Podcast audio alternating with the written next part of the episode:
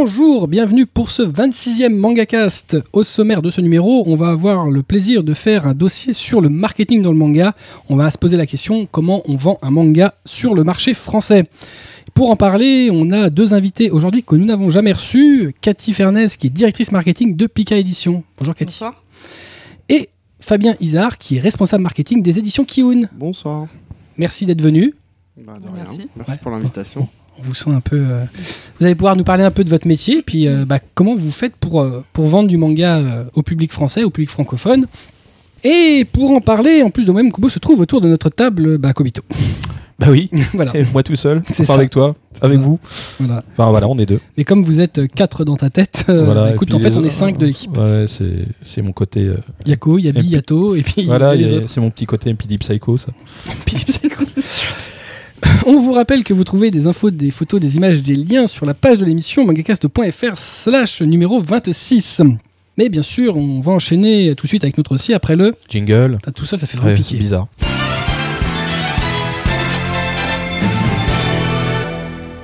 Donc, notre dossier sur le marketing, euh, on l'a dit, euh, donc on reçoit deux personnes de Pika et euh, de Kiun.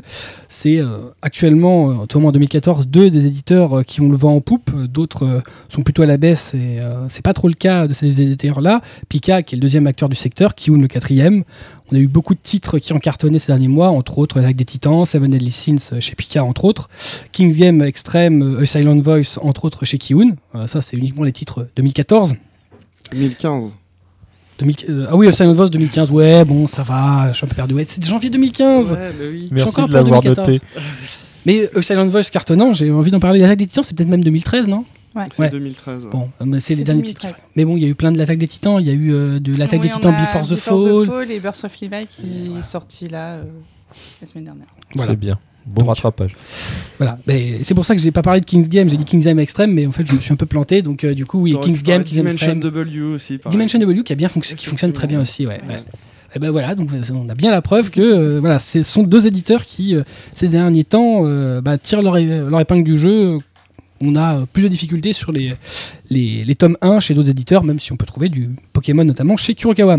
On va commencer euh, par nos questions, et puis bah, on va commencer, on va être, euh, on va être galant, euh, femmes, euh, les femmes d'abord, et puis donc ce sera à toi après Fabien. Évidemment. Évidemment. Ah, voilà. C'est logique. Hein. On va vous demander un peu bah, de décrire un peu en quoi consiste votre métier. Cathy. Alors, euh, donc, euh, donc, je vais juste refaire un petit point parce qu'en fait, je suis pas directrice marketing, je suis responsable marketing uniquement parce qu'il n'y a pas ce titre chez nous. Je l'ai vu lu quelque part euh, pourtant. Non. C'est moche. Non, non, c'est moche. Enfin, j'aimerais bien. Mais- En fait, c'est une promotion en direct qui vient de se faire. Donc, Tu ne savais pas. accepte-la comme il se doit. Champagne. Donc, euh, moi, je suis Pika, je m'occupe euh, donc de toute la promotion euh, autour de, de- de nos lancements et de nos ouvrages en général, Euh, que ce soit euh, en librairie, en, dans les magazines pour les pages de pub, à la télé, les partenariats également, le web, et je m'occupe également de, du site internet. Et j'ai eu euh, une De collaboration l'alimenter d'alimenter en partie et notamment toute la partie concours qui est assez importante chez nous. Et ensuite, j'ai quelqu'un qui euh, s'occupe du community management avec moi, qui est Marie, et, euh, et qui fait un super boulot. Elle, elle, fait purement le, community management. Elle fait le community management, mais elle fait aussi une partie, euh, elle- la relation libraire et euh, tout ce qui est partie euh, digital e-book, D'accord. puisqu'on développe les e-books chez nous. D'accord. Et puisqu'on est au rayon des précisions, moi c'est responsable marketing et commercial. Alors les gens vont se dire, ils sont tatillons au marketing. Non mais en fait les deux sont liés chez, euh, chez nous. Donc euh, bah, c'est euh, sensiblement la même chose que ce que peut faire Cathy, à savoir euh, s'occuper de la promotion du livre, avec ce maillon en plus qui est la partie commerciale. À savoir s'assurer que les livres soient placés au bon endroit et dans les bonnes proportions par rapport au potentiel qu'on leur, attribue. Donc ça c'est pour la partie avant que le, bouquin sorte. Et, et une fois que les livres sont sortis, enfin même avant évidemment, c'est de s'assurer qu'on s'adresse au bon public par tous les euh, moyens de communication possibles. Donc euh, effectivement print, web, euh, PLV, que sais-je, mais voilà, c'est adresser le bon message au bon public pour qu'il puisse trouver son, euh, ouvrage et, euh, repartir avec euh, dans le meilleur des cas. Et puis, euh, tant qu'à faire, essayer de toucher le public euh, à qui ça se destine. Oui, voilà, c'est ça. Enfin, c'est c'est ce que je- j'entends par toucher le bon public. C'est euh, effectivement euh, pas faire euh, une pub dans un magazine de catch pour, euh, pour Silent Voice, quoi. Ça peut être sympa de faire une pub pour King's Game dans le journal de Mickey. Euh, ça- on- du journal de Mickey, on en a déjà fait, mais pas pour King's Game. Ah bon? Eh oui, tu vois. C'est On dommage. a, on a déjà eu des, euh, enfin bref, une, euh, une petite, euh, des petites plaintes quand on a fait, fait un spot euh, sur Game One. J'avais une plainte euh, de, de Game One parce qu'ils avaient reçu des courriers euh, un peu. Pour King's Game? Ouais, ouais. bah ouais, on avait une image de pendu à l'image, donc c'était un peu Ah, compliqué. pourtant, tu as dû passer à la RPP. Ouais, il est passé à la RPP. Et étrangement, en fait, la RPP a dit OK, il y a pas de souci. Mais c'est après, euh, effectivement, euh, je pense une mère de famille qui a dû tomber sur cette image et qui a été un petit peu choquée. Voilà. C'est une chaîne violente, Game One. Non, pas tant que ça. C'était le jeu du pendu. Le jeu du pendu. Ouais, ma foi.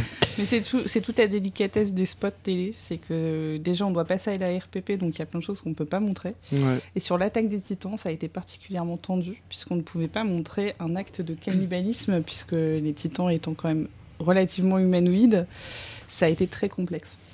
En fait, pour expliquer, je sais pas si les, mais euh, enfin, Cathy et moi, on fait régulièrement de la télé sur Game One, G1 et ainsi de suite. Et en tout spot télé est soumis à une association qui s'appelle l'ARPP pour vérifier euh, que le contenu est, euh, est conforme pour le public. Donc, les grandes règles, en général, c'est pas de sexe explicite. Même si une pub Dior J'adore euh, peut voir euh, Charlize Theron déambuler à moitié à poil dans un couloir, C'est pas du sexe. c'est pas du sexe. C'est de la, la nudité, la nudité fait aussi partie des restrictions, mine de rien. Oui, mais c'est Mais, c'est euh, si tu vois des tétons et si ouais, tu vois des poils. Mais en gros, c'est pas de sexe explicite, pas de violence, euh, enfin très euh, très importante. Enfin, euh, si euh, quelqu'un se fait tuer euh, de manière très ostensible dans le spot, c'est euh, ça passe pas. Pas de mot anglais depuis la loi tout bon. Euh, C'est vrai? Non, vrai, c'est véridique. Si tu dis, euh, Ouais. si- moi une fois, j'ai euh, dans mon speak, j'avais le terme loser. Il fallait mettre un carton traduisant le terme loser. Alors que c'est dans le dico hein, depuis. Et t'as traduit euh, le titre King's Game? Euh, non, par contre, Non, ça c'est une marque en fait. Si tu veux, c'est une licence. Euh, donc voilà, c'est une, c'est une instance qui euh, Et t'as pas le droit de montrer de la drogue. et voilà, et pas de drogue. euh, donc ça, ça limite euh, pas de clope aussi. la- le, tabac, clope. le, le tabac, c'est très très compliqué. Euh, Enfin, la drogue en général. en fait, ouais, la ça. drogue en général. Le tabac est donc une drogue. Mais voilà, tout ça pour dire qu'on a des restrictions un peu importantes. voilà. D'accord. Effectivement, ça a l'air assez. euh, Drôle. C'est pas Avec, avec certains auteurs, c'est pas facile. Le spot de Dreamland, ça a été compliqué. Ah ouais? Ils voulaient pas modifier. euh, Bah, Il y a quand même beaucoup d'illustrations où tu as des feuilles de cannabis. Quoi. Ah, ouais, Donc, d'accord. du coup, c'était compliqué. Là, c'est pareil, hein, sur des titres comme King's Game ou l'attaque des titans, il y a quand même pas mal de, de, de violence explicite. Alors, euh, violence, tout est relatif, puisque ça entre dans, le, dans, dans, dans, dans la normalité du, du, du titre. C'est, ça fait, c'est une partie intrinsèque de l'œuvre. Euh, c'est pas facile de parler d'une de ces deux œuvres sans montrer euh, un type euh, qui est mort dans King's Game euh, pour comprendre immédiatement le jeu. Moi, J'en sais rien pour l'attaque des, des titans, mais pour King's Game, c'est assez facile. C'est une série à pitch. Donc euh, le pitch en lui-même se, se suffit à lui-même pour. euh, T'as besoin 30, absolument du 32 narrateur. Ouais, mais enfin, 32 lycéens, euh, un ordre euh, tombe tous les jours à minuit. euh, Enfin, 24 heures pour l'exécuter, sinon c'est la mort. C'est, euh, t'as pas besoin écrit le texte. Non, je vois surtout que je l'ai doublé. hein. c'est vrai, c'est toi non, c'est pas moi, mais euh, tu vois, à force de- d'assister au doublage, forcément, tu euh, et puis de les entendre en salon, les spots, forcément, tu les, tu les retiens. T'en peux plus. Alors, nous, sur l'attaque des titans, ça a été assez simple. C'est que du coup, euh, pour le, le coup, l'air passion sur certains, euh, sur Ouais. certains passages, c'est que dès qu'on arrivait au moment où le titan euh, croquait un, un- un personnage, un, un humain, en fait, on mettait un- une sorte de- d'écran rouge qui simulait un peu comme une grosse tache de sang qui split. Et en fait, ça passe très bien. Ah ouais En fait, ils s'en foutent, hein, c'est, ça passe. Après, le risque avec la RPP, c'est qu'effectivement, euh, si tu passes pas euh, correctement la RPP, on peut te dire que ton spot ne peut pas passer à certaines heures. C'est surtout ça, en fait, le vrai problème. Donc nous, l'intérêt quand même sur, euh, sur les cibles qu'on recherche, c'est quand même de ne pas passer à 1h du matin, quoi. C'est vrai. Bah, entre chasse, peste, nature et tradition, c'est assez mignon. Bah, ça dépend des chaînes, hein, mais Game One a une grosse audience euh, entre 23h et, euh, et minuit, par exemple. Donc, Mm. euh, À 23h minuit, ça peut aller, mais enfin 3h Ça du matin aller. sur Game One, je suis oui, pas voilà, sûr c'est qu'il y ait ça, grand c'est chose. 3h du matin, ah bon... euh, Je pense qu'il y a beaucoup de clips. Euh, quel cursus vous avez suivi pour devenir responsable marketing? C'est c'est quoi ton, ton background, Cathy? Alors, moi, j'ai pas du tout euh, fait une école de, de market. Euh, Tout ça puisqu'en typique, ouais. J'ai un parcours assez atypique puisque moi j'ai une licence de de- d'histoire-géographie. Donc euh, rien à voir. Et j'ai un diplôme d'institutrice. Oui, c'est ça, tu aurais dû être prof avec ça. J'aurais dû être prof, voilà, c'est exactement ça. Et, euh, et, en fait, j'ai arrêté euh, ce métier parce qu'en fait, ça me convenait pas à mon caractère. Et j'ai bossé pendant presque trois ans à la FNAC. Donc d'abord un petit boulot saisonnier, et après un petit peu plus longtemps. En tant que libraire? En tant que libraire à la FNAC, donc je m'occupais de la BD, du poche, du polar et du manga, puisque c'était déjà une passion à l'époque. Enfin, ça a toujours été une passion. Hein. Je, lis du manga depuis longtemps. Et, euh, ensuite, en fait, euh, une des représentantes que je connaissais de, de la DIF, qui est notre diffuseur d'ailleurs euh, chez Pika, partait en congé maternité et cherchait quelqu'un. Donc, bah, j'ai postulé et on m'a pris. J'ai ensuite bossé chez un autre diffuseur qui s'appelle Macassar, qui à l'époque diffusait Taifu. Donc j'ai monté tout le catalogue Teifu chez Macassar. et, euh, et, en fait, par hasard, euh, Pika cherchait quelqu'un. Et donc, euh, pas du tout pour le marketing, puisque le poste n'existait pas du tout à l'époque. Et donc, je suis arrivée chez Pika un peu par hasard. Et, finalement, en fait, je suis restée. Et, et ça fait 10 ans, le 5 mai, que je resterai chez Pika. Et, et voilà. Et donc, je suis devenue responsable marketing il y a 7 ans. D'accord. Et avant, tu faisais quoi chez Pika? Avant, j'étais chef de produit, donc euh, j'étais un peu euh, assistant du responsable commercial, puisqu'à l'époque, on avait un gros poste de responsable commercial chez nous, qui a un peu évolué, puisque depuis, on a un contrôle de gestion depuis le rachat d'Achète. Et donc le contrôle de gestion fait quand même une partie importante de, ce que faisait avant le responsable commercial. Donc c'est assez compliqué. Euh. Ce qui est assez logique dans la plupart des, des, grandes structures comme ça euh, qui sont rattachées à des grands groupes. Ouais. Puis ça reste quand même des gros chiffres à traiter et euh, des logiques, bah, c'est des logiques de gestion, hein, tout mmh. simplement, de stock. C'est normal. Fabien. c'est quoi ton pédigré à toi? Moi, mon pédigré, bah, il est un peu comme Cathy, c'est chemin de traverse, même si en gros, j'ai fait euh, des études de lettres modernes, moi, jusqu'en maîtrise. Et oui, j'ai souffert. non, en fait, j'ai pas souffert du tout, mais voilà, j'ai fait, euh, mes lettres jusqu'en maîtrise. Et euh, vu que j'avais pas envie d'être prof, que je voulais travailler dans le livre, sachant que j'avais déjà fait des stages, le bon vieux stage qui permet d'intégrer l'édition. en gros, voilà, j'ai fait une école de commerce que j'ai intégrée directement en deuxième année via un concours qui s'appelle Concours Passerelle, qui est pas mal d'intégrer directement en deuxième année parce que ça évite d'en payer trois, on n'en paye que deux. et ça fait économiser un peu de sous sur le prêt étudiant contracté. Euh, euh, et, voilà, j'ai fait, euh, j'ai multiplié les stages toujours dans le domaine culturel, dont un que j'ai fait chez Citel Vidéo, que vous connaissez sans doute puisqu'il y a Canal Vidéo, Vidéo, voilà exactement. moi, j'ai fait un stage là-bas en m'occupant vraiment des DVD plutôt la partie DVD jeunesse pour le coup, mais c'était euh, l'année où Canaum Vidéo se, montait justement.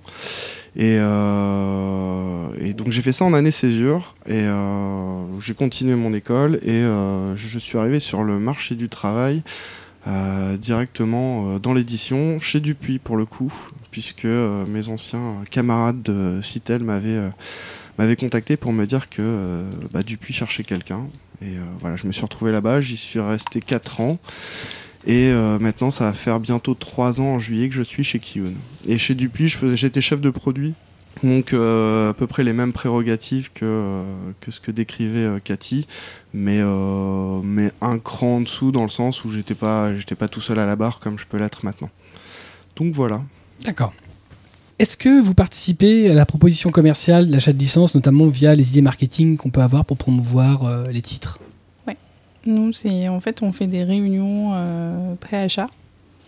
Et, euh, notamment sur certains licenceurs, gros licenceurs comme Kodanshash ou Esha ou, Square Enix, en fait, on a une obligation de faire des plans marketing puisque maintenant en fait tout ne se joue pas que sur euh, que, le, sur le monétaire puisque maintenant les éditeurs japonais se rendent compte que quand même la force de promotion d'un éditeur par rapport à un autre peut être assez différente. Et surtout la vision que va avoir un éditeur par rapport à un autre du, manga proposé en fait peut être totalement radicalement euh, différente. Et donc du coup ils sont vraiment euh, ils sont très très friands de voir ce qu'on peut leur proposer comme comme euh, plan marketing, euh, comme, euh, comme proposition de promotion tout au long d'une année, au moins une année généralement. Ouais. Donc c'est des plans d'un an. C'est généralement, il faut quand même montrer ce qu'on va faire sur, sur une longueur assez importante parce que tu peux pas dire oui, bah, pour le lancement du volume 1 et 2, je vais faire ça. D'accord, et après Et, euh, et c'est aussi une des forces de Piquet, c'est que nous, on soutient quand même euh, nos séries sur le long terme, donc euh, parce qu'on sait que certaines séries peuvent être très longues on en a fait l'expérience puisqu'avec Fairy Tail, on, est à plus de 40 volumes. Sur l'attaque des Titans, on dépasse déjà les 10 volumes, on ne sait pas où on va. Pour le moment, même si l'auteur dit qu'il va arrêter euh, à une vingtaine, euh, ça, c'est ce que l'auteur dit, mais on sait bien qu'au Japon, ça se passe pas forcément comme ça. Il a l'air d'avoir une certaine liberté. Il a l'air d'avoir une certaine liberté, mais surtout, il a l'air d'accepter euh, facilement euh, de faire des spin-offs de ses séries. Donc, euh, de toute façon, Il y aura euh, toujours du matériel. on n'est pas malheureux, quoi. C'est clair que. Donc voilà, c'est- vraiment beaucoup, beaucoup de, de lancements. Et ça arrive même que, euh, que même une série achetée, on nous redemande un plan marketing. Donc ça arrivé sur Seven Deadly Sins. On nous a redemandé l'intégralité du plan marketing euh, mois par mois. À partir de quel volume? Euh, euh, avant le lancement. Juste avant le lancement. il a fallu tout refaire en disant euh, voilà telle semaine je fais ça telle semaine je fais ça et il faut aussi tenir un, un maximum après ça peut arriver qu'on ne fasse pas un- un- une promotion pour x ou y raison parce que par exemple le partenaire nous lâche en cours de route ou ou parce que bah, on peut pas avoir un habillage cette semaine-là sur euh, sur euh, Manga News ou sur Manga Sanctuary, ça arrive, hein, euh, c'est compliqué d'avoir des habillages. Et, euh, Non, mais voilà. Ah bah il commence à y avoir un peu. euh, ah, Il y a foule en fait. hein. C'est ça. Hein. Ah, on est un peu nombreux, c'est vrai. Il n'y a, que- il y a que 52 semaines à distribuer. C'est ça. ça. Mais Bon, maintenant il y a de la rotation. Et toi Fabien Euh, moi, j'y participe pas. Du en tout fait, Pas du tout. Euh, ça tient aussi, euh, ça tient à l'historique de la boîte et au fait que Ahmed a déjà une culture marketing très ancrée en fait. Faut, les premiers employés de Kiun, c'est au bout de 5 ans. Donc avant, c'était Ahmed et Cécile qui faisaient, qui faisaient tout. Et ils ont déjà cette culture, ils savent déjà ce qui est possible de faire. Donc, à moins gros gros enjeux sur lequel il faut se, se positionner et phosphorer un peu en amont. Euh, c'est euh, c'est entièrement, euh, enfin les propositions sont, sont gérées par, par Ahmed. Maintenant, nous, on n'a pas forcément cette contrainte. Il n'y a pas eu un truc qui a été fait sur Blame of Photo vu tout le plan marketing que vous avez Si, mis en si, place si, il y, y a eu. Mais en fait, je dirais cette proposition, c'est. Euh, elle, est, elle est réfléchie, mais derrière, ça ne nous empêche pas de faire d'autres choses. Ouais, bien sûr. En fait, c'est une espèce de proposition de base. Voilà ce que la stratégie qu'on veut déployer, euh, quel type de public on veut, euh, on veut, on veut toucher, et ainsi de suite, et les moyens qu'on se donne pour y arriver. Mais mais je dirais que c'est, euh, faut imaginer qu'on a, euh, je sais pas, euh, Cathy infirmera peut-être, mais on, à notre disposition, on a tout un arsenal qui a quand même été éprouvé par des années de, lancement et ainsi de suite, qu'on essaye d'étoffer année après année. Mais on réinvente pas la poudre non plus à chaque lancement en fait. Moi je vois c'est un peu comme une table de contrôle. En fonction des séries, tu vas activer des boutons plutôt que d'autres, mais ça reste quand même assez balisé. Et euh, justement, tout le travail euh, sur les grosses licences, c'est de sortir un peu de ces sentiers battus. Euh, et c'est là où ça peut générer une discussion. Mais sur des licences, alors j'aime pas le terme, mais lambda, il Mm. n'y a, y a pas besoin d'en passer par là. Et euh, après, une fois qu'Amen me présente les titres, là on rentre plus dans le détail sur euh, ce qu'on peut faire de spécifique et en plus de ce qui est déjà, euh, de ce qui est déjà prévu. Voilà. Mais moi, c'est une partie que je n'ai pas à faire et pour le coup, c'est pas plus mal parce que ça m'évite de perdre du temps en fait. Euh, je me concentre juste sur les faire et pas les, pas les vendre en fait, les plans market. À moi, donc, euh, bah, Cathy. Comment décidez-vous de mettre plus ou moins de moyens euh, pour communiquer sur tel ou tel titre? Alors, il y a deux choses. Euh, alors, il y a la direction qui décide euh, des enjeux de l'année. Mais alors, souvent, c'est des grosses licences qui ont été achetées. euh, donc, euh, donc euh, ça peut être l'attaque des titans, euh, ça peut être euh, Ariadé. Cette année, c'est Aphorisme, qui reste quand même un, enjeu important pour nous. Et ensuite, il y a aussi le feeling, en fait. Donc, moi, j'ai le droit, en fait, de. Je peux, si je veux, choisir quelques séries. Donc, ça arrive dans l'année que, voilà, j'ai un coup de cœur en particulier pour une série qui est un petit peu. qui n'a pas forcément été ciblée dès le départ comme une grosse licence, mais euh, pour laquelle on va, euh, on va pouvoir s'amuser un peu et faire euh, des trucs un petit peu funky et tout. Et donc c'est ce qu'on avait fait sur, euh, sur Shugo Kara à l'époque, puisque c'était une série qui, pour le coup, était un peu, avait été achetée, mais sans plus, quoi. Et, et en fait, moi, j'ai trouvé ça très mignon. Et donc, on a décidé de la sortir à Pâques. Et donc, du coup, on a joué pas mal sur le côté des œufs, machin, c'était rigolo. Puis bon, ça, c'est un peu les sensibilités féminines aussi. Et euh, c'est vrai qu'on s'amuse quand même. Enfin, moi, je m'amuse quand même un peu plus sur, sur le shojo, où on peut faire plein de petits gifts, euh, de petits produits plus, euh, de petits. Sur Yona, par exemple, qu'on a sorti l'année dernière. On n'avait pas, on pas non plus des moyens de ouf hein, sur cette série-là. c'est quand même pas une série, c'était pas une série super, super, super importante chez nous au départ. Et, euh, mais on a trouvé ça très sympathique d'avoir un shojo qui soit pas juste un shojo, euh, une fille qui rencontre un garçon et qui tombe amoureuse de lui. Et le côté euh, fantastique, il n'y en a pas tant que ça en France encore. Et, et, on a trouvé ça assez, sympa, donc on a mis un petit peu de moyens et on s'est fait un peu plaisir en, en faisant des petits marque-pages avec le fameux bijoux de cheveux que qu'offre euh, son cousin à Iona avant de tuer son papa. Très sympathique. Mais bon, on a trouvé ça très sympa et, euh, et euh, pour le coup, Akushen Shen nous a bien suivis sur, sur, cette, sur cette série. Et, et, on continue avec la série de Yona, puisque cet été en juin, ça sera du coup un de nos sacs de notre fameuse OP d'été. Pika et manga, c'est dans le sac. L'habitude. Voilà. Voilà toi, Fabien euh, bah, C'est toujours une discussion, euh, en l'occurrence avec Ahmed, le directeur éditorial et, euh, co-créateur de la boîte. en fait, c'est rapporté. en fait, ça va être en deux temps ma réponse. Mais c'est rapporté au potentiel du titre en question, c'est-à-dire potentiel estimé.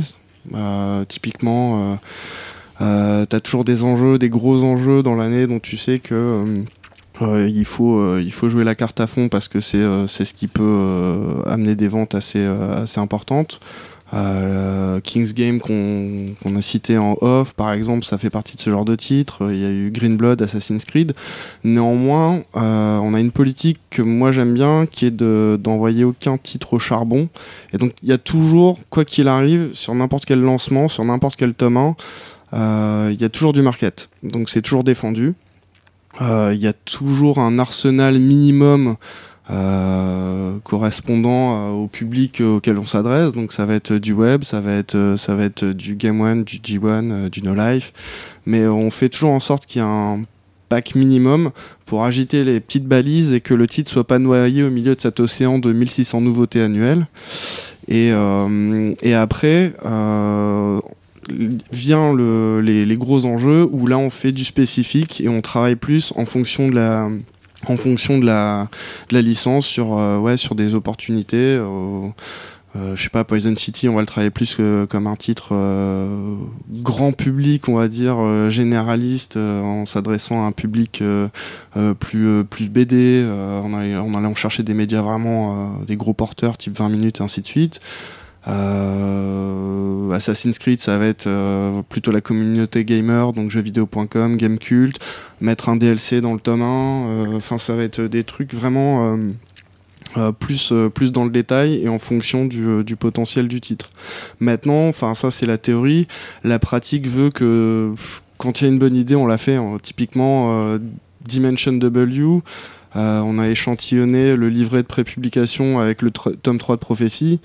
Euh, ce qui a coûté euh, un bras et j'ai dû faire les marchés pour euh, pour pouvoir couvrir le, Non, mais blague à part, c'est très très cher parce qu'il y a un gros tirage dans lequel on insère, avec lequel on insère un, un livret de pré-pub, c'est filmé, enfin ça, ça, ça, coûte très très cher par rapport au potentiel euh, estimé et initial du titre, mais c'était juste la, la, meilleure idée qu'on pouvait avoir parce que euh, arrivait en décembre et, euh, et euh, Dimension W arrivait en février et qu'on pensait qu'il y avait vraiment des, euh, des, passerelles à faire entre les deux publics. Donc là, bon bah voilà, c'est un peu ça peut paraître disproportionné par rapport au titre et au final le pari a été, a été payant en fait. Et pareil avec Your Line April où au final on a échantillonné le livret avec le tome 2 de, de A Silent Voice alors qu'au départ c'était pas prévu juste parce que Silent Voice a bien, a bien démarré qu'on trouvait ça un peu con de pas, pas le faire quoi. Donc ça c'est la théorie, après la pratique dès qu'il y a toujours... Euh, en général, quand il y a une idée qui germe, on n'hésite pas à la mettre en application, et notamment pour rejoindre ce que disait euh, Cathy, à savoir euh, aussi travailler les titres sur la longueur, en fait, pas, euh, pas les laisser tout seuls dans la nature. Cathy, comment déterminez-vous le budget de votre campagne publicitaire? Oh là là, la question super spécifique et en plus très très. euh, C'est intime ça, on parle pas de ce genre de choses. Bah, je vous la pose à On vous deux. euh, on parle pas d'argent, bien, on parle c'est- pas d'argent, jamais. euh, C'est compliqué, tu sais. euh. Je sais pas, ce titre est pourri, je ne mettrai pas un frelin. Euh, nous, nous, clairement, en fait, on, on- on va déterminer en fait les actions. Et ensuite, on va, on va voir le, le, le coût en fait de ces actions. Rapproche-toi de ton micro. Donc euh, c'est plus ça en fait. C'est d'abord on fait, euh, on fait les, on, on- on monte euh, toutes les actions qu'on veut faire. Après je vais voir ma boss, je lui dis voilà ça coûte tant et après il me dit bon bah ça on fait, ça on fait pas. non c'est c'est un peu ça. Mais en général sur des grosses licences, euh, des gros lancements euh, comme l'attaque des Titans, euh, le budget il était quand même assez conséquent. Donc ça il y a pas trop. euh, on- c'est c'est c'était pas trop trop lié. C'est euh, c'est juste que nous, on a quand même beaucoup beaucoup de nouveautés en fait, puisqu'on a presque, on a entre une à trois euh, nouveautés par mois. Donc c'est vrai qu'on peut pas faire sur tout, hein, clairement, et on utilise beaucoup beaucoup beaucoup de ressources internes. Donc notamment les pubs dans les bouquins et notre nouveau site internet. Mais euh, c'est vrai que oui, le- on détermine vraiment le, budget par rapport à ce qu'on veut faire. Et en fonction, bah, après, euh, on enlève ou on modifie certaines parties. C'est comme disait euh, Fabien, par exemple, typiquement le fait de, filmer une, une prépublication, nous aussi on l'a fait. On l'a fait avec Seven Deadly Sins et Fairy. Donc on a prépublié le petit leaflet euh, de Seven Deadly Sins dans Fairy. Clairement, sur Fairy ça coûte plus qu'un bras. Ça coûte un rein, voire Bah, deux. euh, oui, c'est pas le même tirage. C'est pas le même tirage. Vous êtes un tirage de plus de 100 000, Euh, un- à 90 000. 90 000. Parce qu'on réimprime très vite, en fait. On a, on a des, euh, des rotations de stock qui sont importantes et donc, du coup, on réimprime assez ra- rapidement sur ce type de série. C'est mieux, d'ailleurs. Euh, et c'est pareil pour l'attaque des titans, on réimprime aussi assez facilement, euh, puisque l'attaque des titans, on l'avait réimprimé aussi avec le partenariat de France 4, puisqu'on a fait un partenariat avec France 4, avec le logo France 4, et euh, c'est passé un peu inaperçu Pour la diffusion les... de la série, c'est ça Pour la diffusion de la, de la série, c'est passé inaperçu pour les libraires, puisque c'était euh, dans le flux, ouais. On fait un, un enfin, c'est c'est un chaînage de toute façon. Mais voilà, non, il n'y a pas de, enfin, de détermination du budget. Mm. Et en, en fait, on a des grosses enveloppes en fait annuelles. enfin, des grosses. Ouais, ça c'est marrant, ça fait des grosses enveloppes. On ramène En des fait, valises, ils nous apportent des valises avec plein d'argent et on a le droit de. Bah, en fait, nous, c'est vrai que depuis qu'on est passé chez Hachette, on a des budgets en fait annuels. Bah oui, logique. Donc, qu'on vote en août généralement. Et euh, donc après, une fois que En fait, j'ai ce, C'est modèle drop, quoi. C'est ouais, c'est un peu ça. C'est en fait, tu dois négocier avec le contrôle de gestion. Tu, tu euh, mets tes, liasses de et- billets là pour là. Bah, tu dis voilà, j'ai besoin de temps euh, par rapport à ce qui, ce qui est prévu dans l'année, puisqu'on sait ce qu'on va sortir dans l'année approximativement. J'ai besoin de temps pour faire toute la promotion, et ça va s'échelonner entre euh, le budget euh, web, pur web, euh, tout ce qui est maintenance de notre site, qui est quand même important, les concours qui coûtent quand même des sous. Euh, la télé, etc. Donc euh, on va faire des grosses enveloppes en fait budgétaires. Et on a une enveloppe budgétaire qui est un peu euh, genre l'enve- l'enveloppe de quand on a besoin d'argent, et ben en fait c'est l'enveloppe dans laquelle on va tirer quoi. C'est la caisse noire. Voilà, on a- en fait on a une petite enveloppe qu'on appelle l'enveloppe de soutien, et donc du coup c'est là où euh, quand on veut refaire un, un petit produit, un petit truc en plus sur une série euh, dont on voit qu'elle commence à démarrer euh, sympathiquement, on peut se permettre sur le volume 3-4 de refaire des choses, euh, par exemple de faire une petite prime filmée avec le livre, ce qui plaît plutôt aux lecteurs généralement, ou, euh, ou ce genre de choses. Quoi. Mais ça, c'est ouais, des logiques de. Enfin, de groupe en fait, ouais.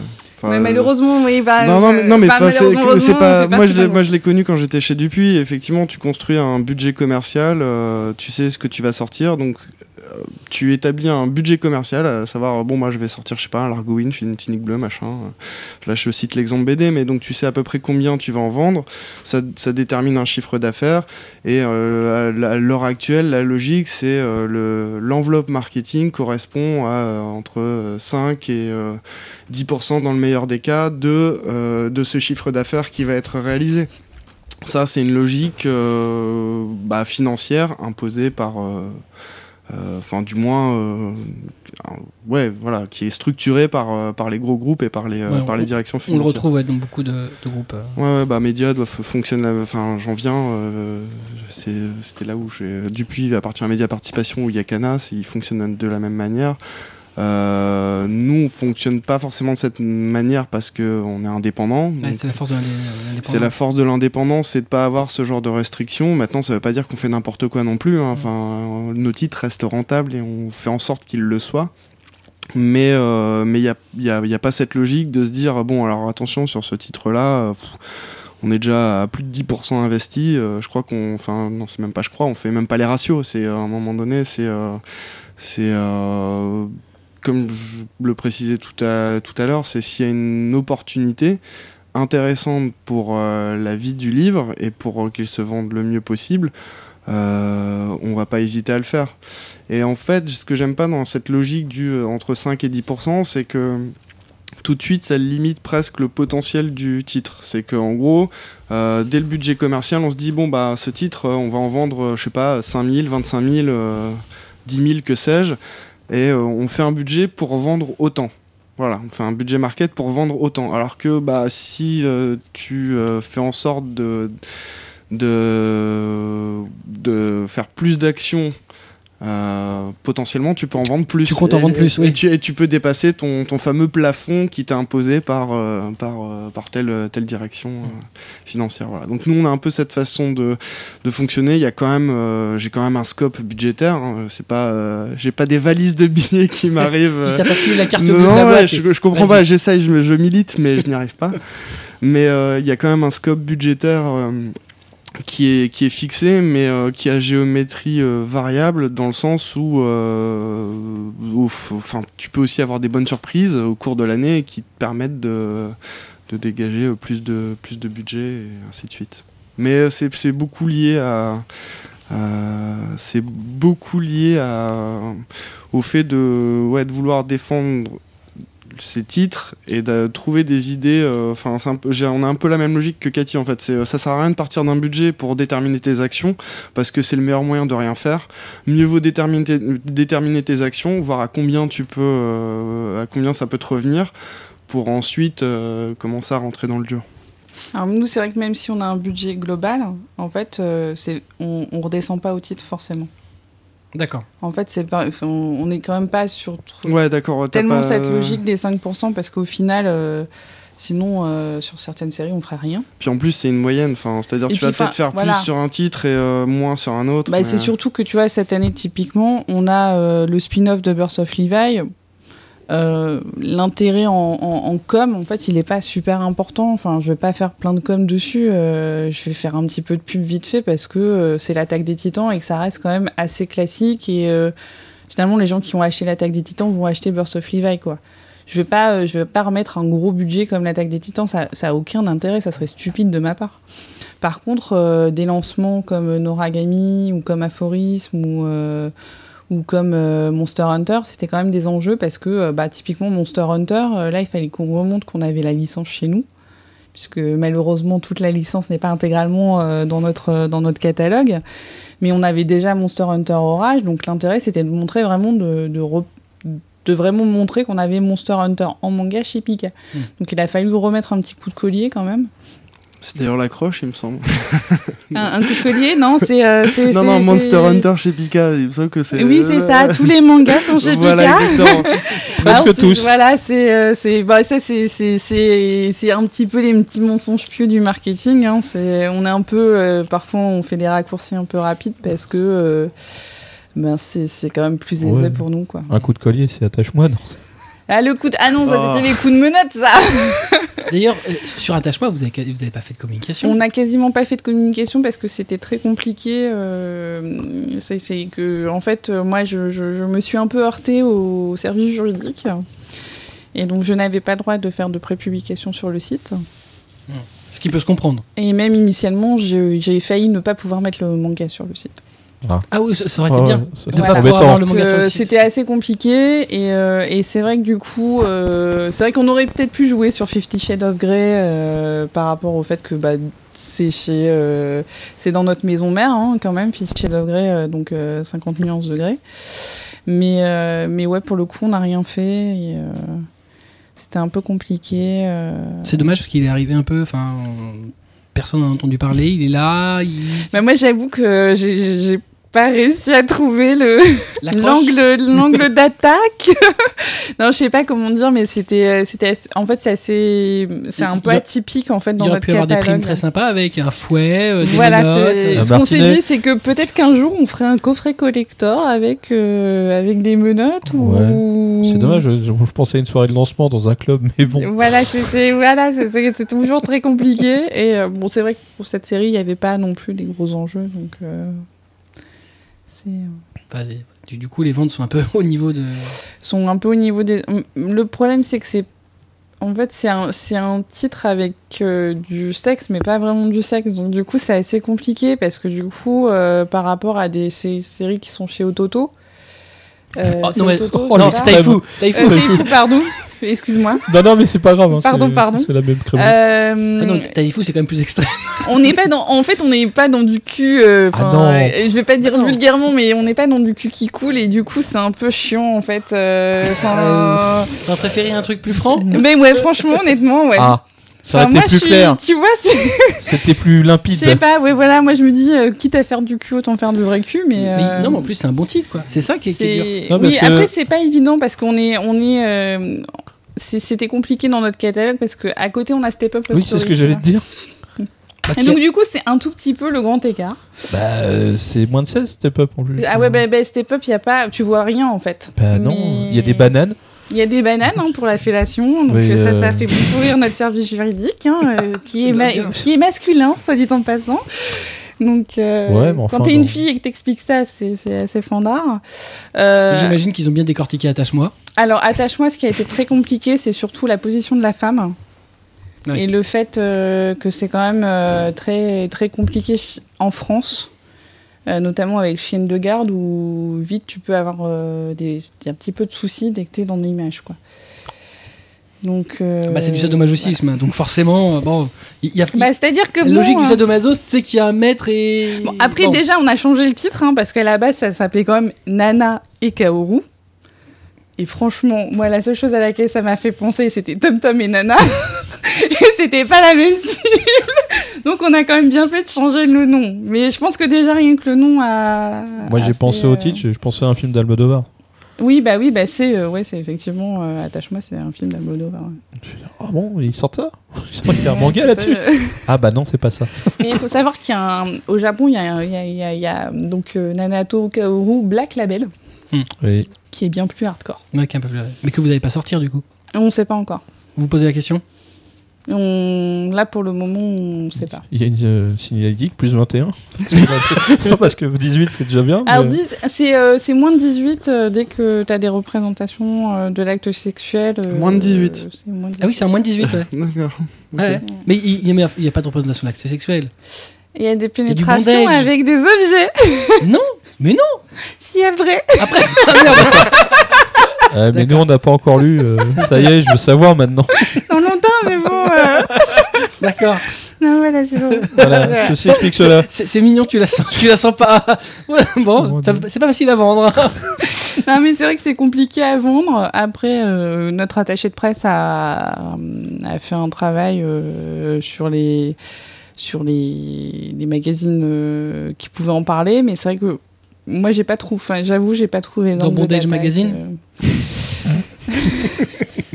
je, je sais pas, Vous peut-être avez fait une pub dans lui? peut-être qu'il faudrait qu'on trouve.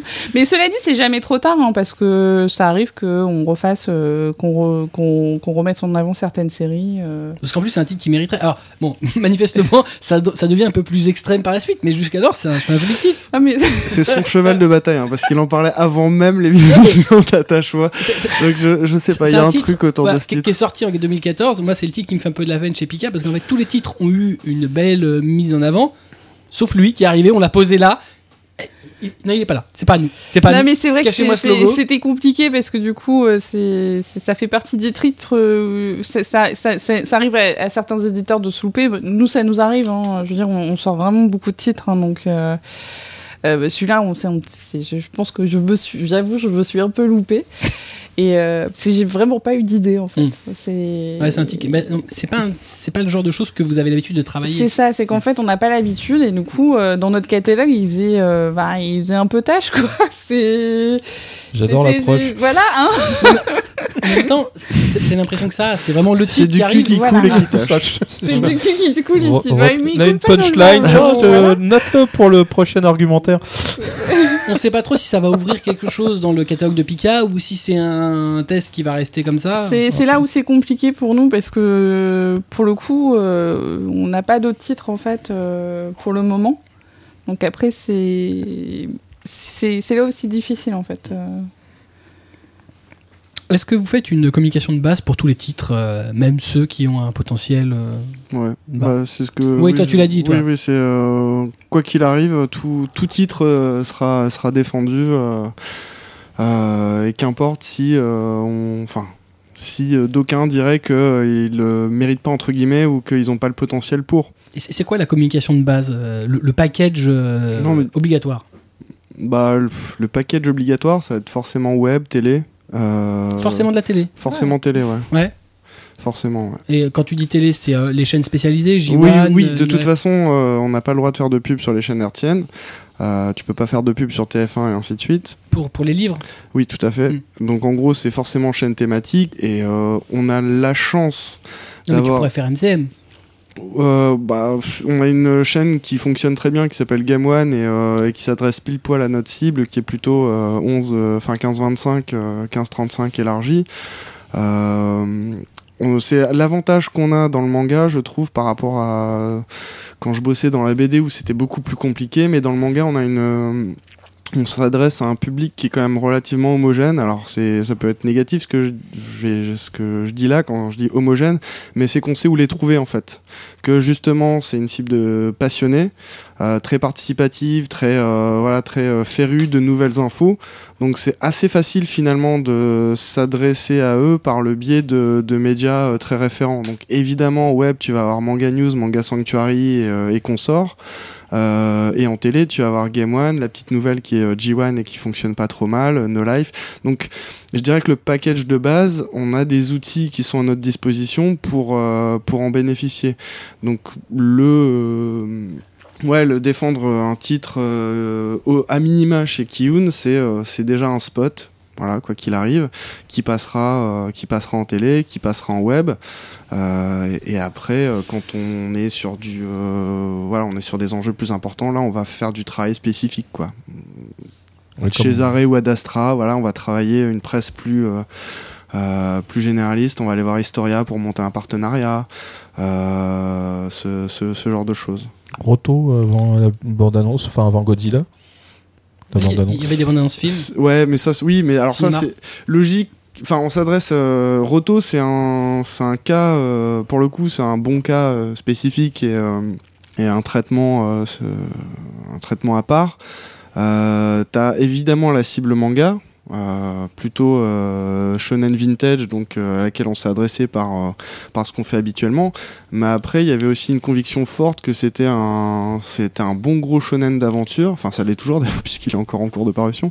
Mais que c'est un bon gros shonen d'aventure et qu'il fallait mettre aussi dans, la, dans, dans les mains des teenagers d'au- d'aujourd'hui des, euh, des gamins d'aujourd'hui et euh, qui connaissaient pas forcément euh, Fly à l'époque et, euh, et toute la saga. Donc la logique de faire du Disney, la logique de faire de, de, de l'UGC, ça correspond aussi à, ce- à celle-là. Aller euh, trouver le public là où il est et euh, c'est majoritairement dans les, euh, dans les salles de cinéma euh, en amont de certains, euh, voilà, de certains films et, euh, et plutôt sur les, sur les chaînes de jeunesse. Ça, ça correspond à une logique de recrutement en fait, euh, qui est un peu euh, ce qu'on aime bien. Enfin, moi j'aime bien l'idée qu'on essaye d'évangéliser le manga, même si le terme est pas très, mais euh, de le rendre le plus démocratique possible, parce que malgré tout. euh, le manga, c'est un bassin de 11 millions d'exemplaires vendus par an. C'est pas si gros que ça euh, à l'échelle du, de la catégorie livre, on va dire. Et c'est un marché qui est en train de se contracter petit à petit. Donc euh, l'enjeu c'est d'aller chercher de nouveaux lecteurs en fait. Et euh, toutes ces actions type euh, ce que tu citais, faire des, des pubs dans de- au ciné ou sur des chaînes où on n'a pas l'habitude d'être, ça contribue à voilà à essayer de démocratiser le, le manga auprès de ces, de ces populations-là, auprès de, de ce public-là. Et, euh, et voilà, c'est tout. C'est juste. Oui, euh, Mais je suis pour. D'accord, ok. Démocratise, démocratise. non, mais oui. Et vous, vous avez un, package de base Euh, bah, comme je disais, nous, on a quand même beaucoup de, ces, de, de titres. hein, donc, euh, alors, après, on a, on a quand même plusieurs euh, packages de base, hein, parce que comme on a une politique d'auteur où on va avoir des, des titres du même auteur, donc notamment sur Fujisawa, sur, sur Mashima. Donc là, souvent, si c'est euh, selon la force du titre, soit on utilise uniquement euh, bah, la ressource interne, hein, donc euh, on fait pas mal de pages de pub dans nos bouquins déjà. Ensuite, on... le web, évidemment. Alors, nous, d'abord, notre site internet, et ensuite, les sites comme Manga News, Manga Sanctuary. On travaille de plus en plus avec Gamecult aussi, parce qu'on sait que le jeu vidéo, c'est vraiment très, très proche. Et on travaille énormément avec les blogueurs et les blogueuses, surtout sur les titres shoujo, parce qu'on se rend bien compte que aujourd'hui c'est quand même... euh, les blogs, c'est très prescripteur. Ouais, surtout ce public-là qui, euh, Sur un enfin, qui public, hésite euh, pas à partager, qui hésite Ouais. pas. Enfin, c'est le, le bouche à oreille et le et la recommandation. euh, quand, enfin, dans notre secteur, elle est essentielle quand même. Et, euh, et on, on utilise beaucoup aussi euh, bah, le, les libraires. Donc par le biais de plusieurs, euh, plusieurs euh, petits systèmes que nous on avait mis en place, donc euh, notamment la petite newsletter papier qu'on envoie en librairie tous les trois mois où on fait un récap de nos sorties. Donc qui a changé là en janvier puisque comme on avait beaucoup de titres par mois, c'était plus possible de mettre l'intégralité de nos sorties. Donc on a pris la décision de ne mettre uniquement que les nouveautés, donc les, les volumes 1 ou les one shots et un, po- un, un petit euh, Un poster un petit poster. Et oui, après, c'est essentiellement du web. Nous, on fait pas tout le temps de la télé parce Mm. que c'est coûteux et que. Pourquoi ce ton un peu méprisant Et, de la télé non, non, pardon, excuse-moi. Non, mais en fait, euh, moi, j'aime bien faire de la télé, mais c'est vrai que c'est typiquement euh, un spot, euh, ça me prend quand même vachement de temps et, euh, et du coup, euh, c'est du temps que je peux pas forcément prendre pour autre chose et, euh, et je travaille aussi énormément les partenariats et du coup c'est vrai que quand on est un peu multitâche c'est un peu c'est vite c'est vite Donc, compliqué en fait. les spots, quand ils sont faits, c'est toi qui bosses dessus? C'est moi qui bosse dessus ouais, avec, une, euh, avec euh, un Une producteur. Ah. Donc, donc on, on travaille sur les storyboards, on travaille sur le texte, on travaille sur tout. Quoi. Ah ouais.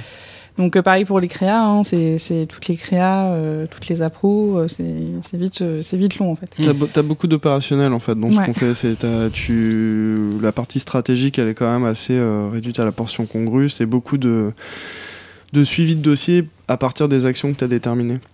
D'ailleurs, j'oubliais, mais nous, en fait, on fait aussi euh, beaucoup de livrets de pré-pub en amont des sorties. euh, ça fait partie Ouais, du package de base aussi. Parce qu'en gros, la meilleure, euh, le meilleur moyen de faire découvrir un titre, ça reste quand même de le faire lire.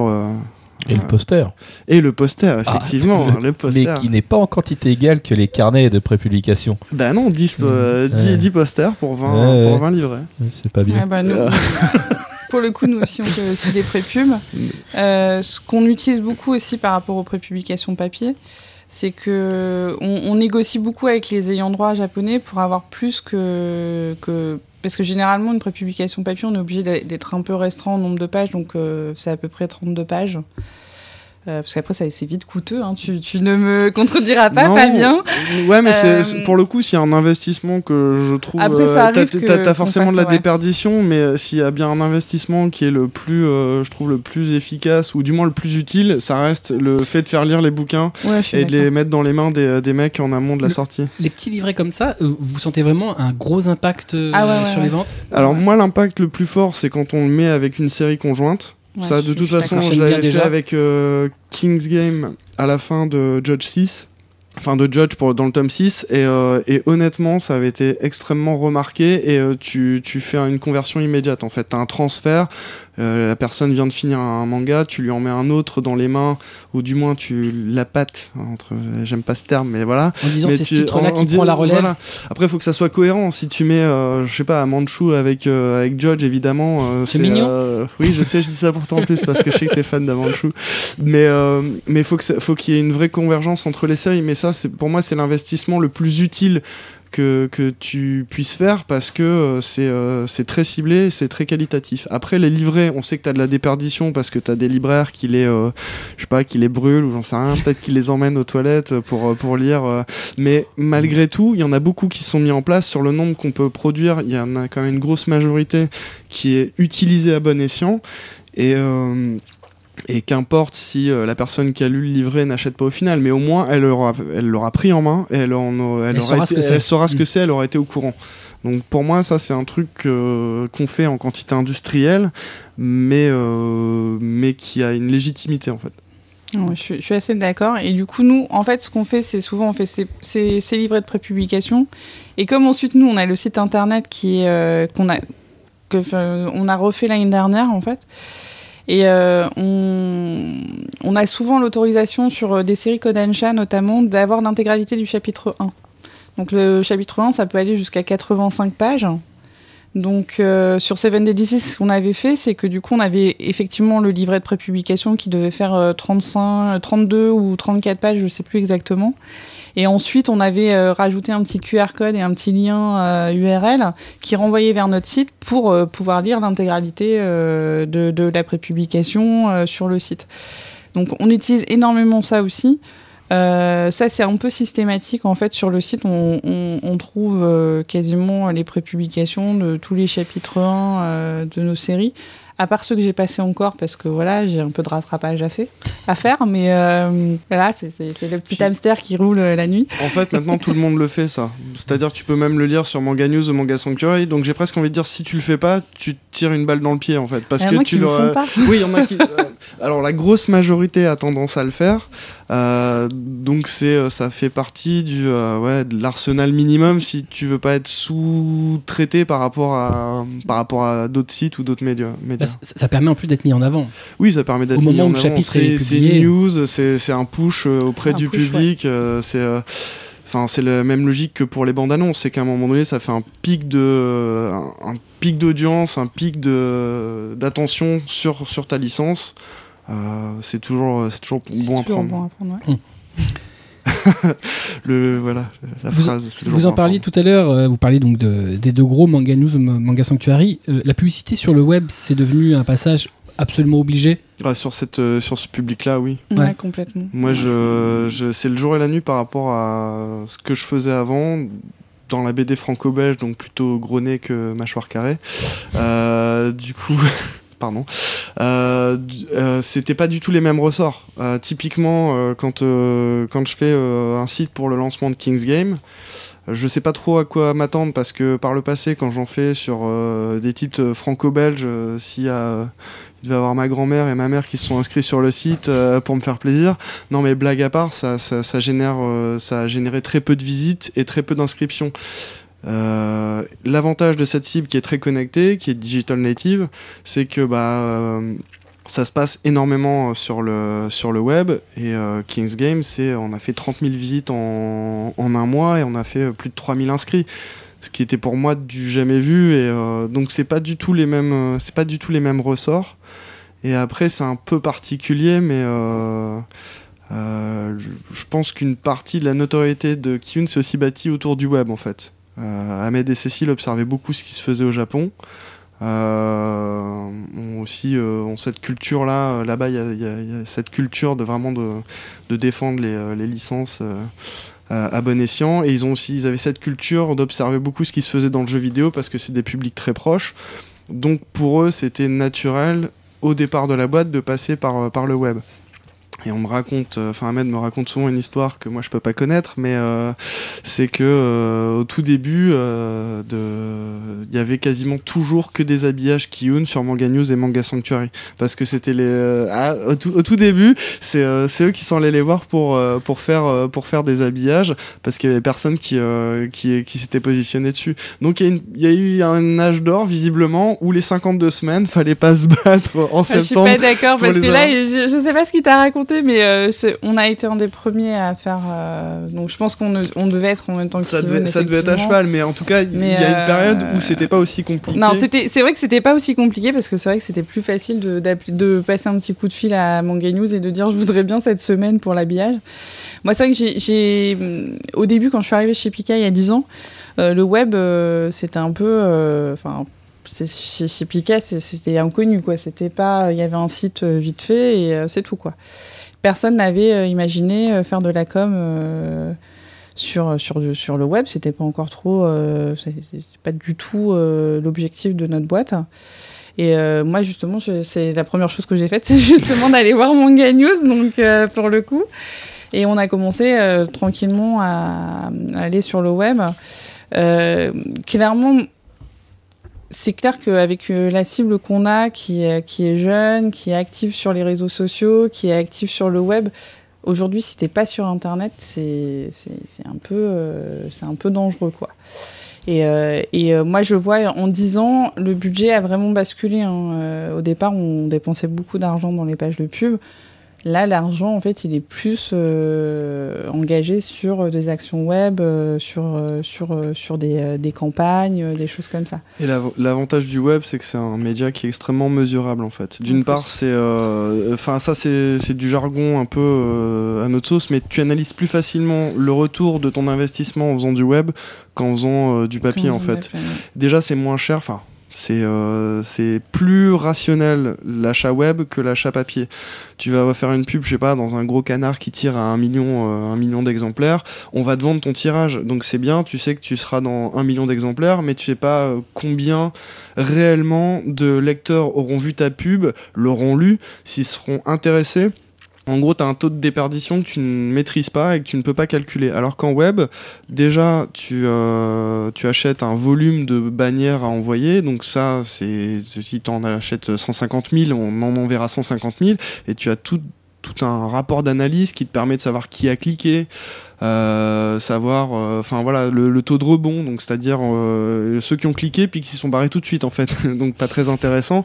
Mais tu as plein d'éléments d'analyse qui te permettent de juger de l'efficacité d'une campagne. Donc quand ça fonctionne, bah, on, décline à, on décline à foison et on pérennise, mais c'est un vrai instrument de mesure et c'est un coût mesuré et ça correspond à cette génération-là en fait. Euh, moi, je pense que je peux inverser par rapport à ce que je faisais avant euh, la proportion de print avec le web. Mm. C'est euh, avant, je faisais autant de print que maintenant je fais de web en gros. Mm. Et les, les, magazines spécialisés comme Animeland ou Coyote, c'est devenu un peu à part dans vos stratégies de communication? Bah, c'est toujours bien d'un point de vue, c'est toujours bien parce que alors d'une part c'est c'est identifié, Enfin, les Japonais connaissent ces magazines et il n'y en a pas beaucoup qui peuvent, euh, qui peuvent connaître. Euh, et euh, donc il y a déjà ce, premier point.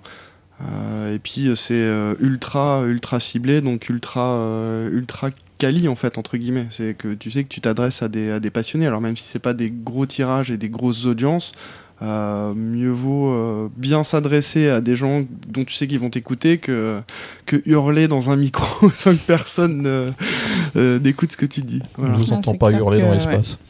C'est clair que après c'est vrai que le, print sur certains sur certaines séries tu sur le journal de Mickey typiquement dont on parlait tout à l'heure c'est vraiment un faut vraiment vraiment bien choisir parce que c'est quand même pas donné Hein Ouais.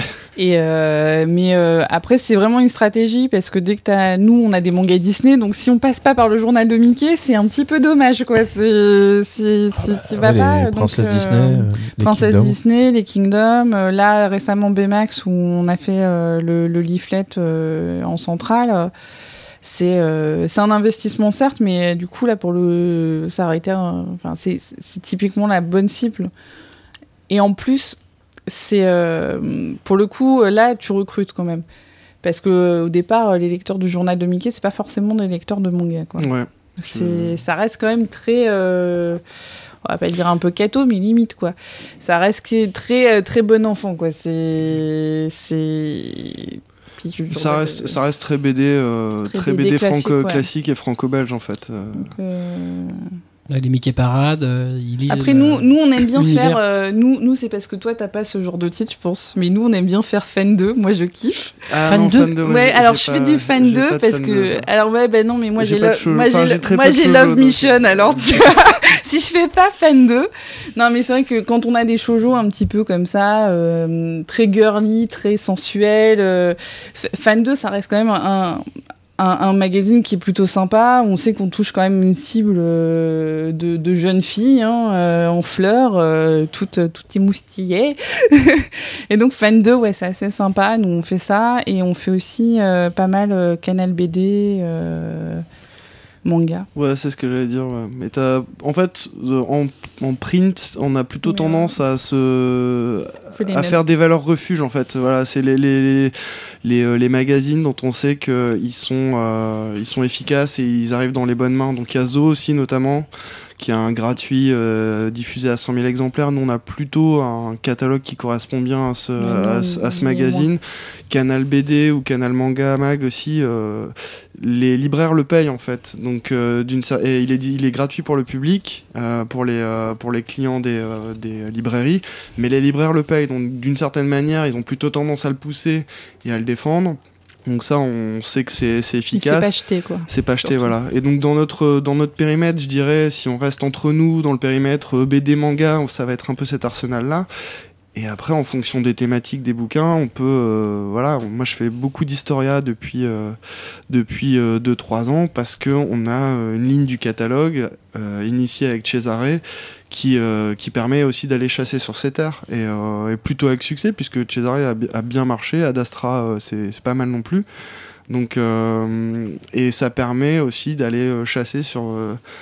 d'élargir le cercle de nos lecteurs, en fait. De pas Mm. toujours rester dans ce petit périmètre de 9 millions de lecteurs de manga, d'aller en chercher d'autres euh, pour, euh, pour élargir. T'as encore baissé, hein. t'étais à 11 millions. On- alors, 11 millions, c'est le nombre de ventes euh, l'année dernière, euh, Ouais, 11, le, le nombre d'exemplaires vendus, mais selon une étude publiée par un C'est 9e 11,7 exactement. 11,5. si- Oui, bon, ça va. Tu veux être sûr Non, il a raison. Mais, euh, mais le nombre de le, le nombre de lecteurs, il est estimé. Alors après, euh, l'étude comment elle est menée, ça, j'en sais rien. Mais ils estiment à, à 9 millions le, nombre de lecteurs de manga. C'est euh, la Cité de la BD euh, qui a fait une, une étude à ce sujet. Voilà. si. Ils ont en appelé un les bibliothèques tout ça Ouais, Ouais. sans doute. Parce que finalement, un manga, ça passe quand même dans beaucoup de mains. Quand tu C'est les sondages ont euh, sorti des urnes. Ça me paraît un peu, ouais. Ça reste une niche. hein, ouais, enfin, ça reste une niche, ouais. Oh, c'est une belle niche quand même. C'est une belle niche. C'est une belle niche, mais euh, faut, niche. faut toujours. euh, Allez, et- faut toujours rapporter ça à, on fait on le manga c'est 1600 nouveautés sur 5500 que compte euh, la BD, le comics et ainsi de suite, sur 80 000 que compte le secteur du livre. Donc tu vois ce qu'on enfin faut voir On ce qu'on pèse, pas ce qu'on- grand-chose. on- en fait on représente pas grand-chose. Euh, raison de plus pour se battre et défendre euh, nos titres parce que euh, 1600 sur 365 jours ça fait pas mal et euh, t'en as que euh, de mémoire je crois que c'est il y en a qu'un dixième qui dépasse les 5000 exemplaires vendus Mmh, mmh.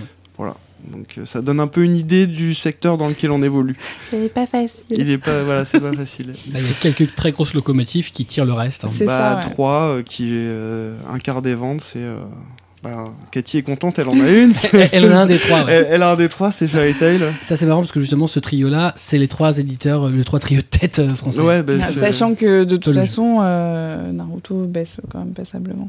Mais de toute façon, plus Naruto va s'arrêter. Donc, ça voilà, va donc euh, et que l'attaque des titans monte pas mal. Oh Non, c'est pas. non, je- Non, mais c'est vrai, je Com- veux dire. euh, comprenez. c'est- Alors, Comprenez ce que je veux dire. Il y a un ce que je moment, veux dire. c'est trop long.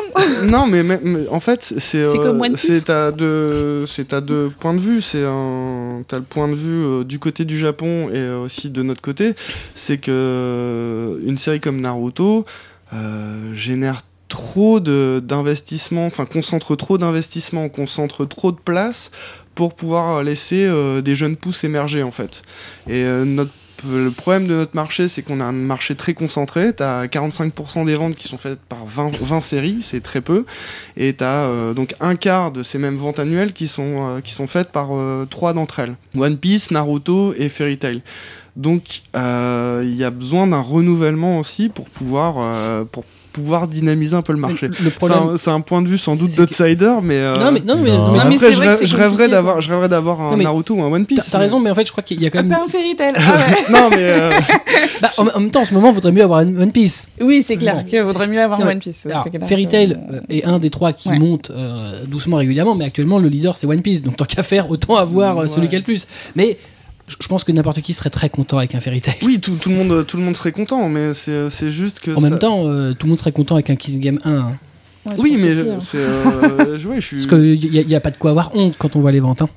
Euh, non, il n'y a pas de quoi avoir honte, mais c'est pas du tout les mêmes, euh, les mêmes proportions. Euh, on parle de Fairy Tail qui fait euh, un million d'exemplaires euh, par an et euh, One Piece qui en fait un million cinq.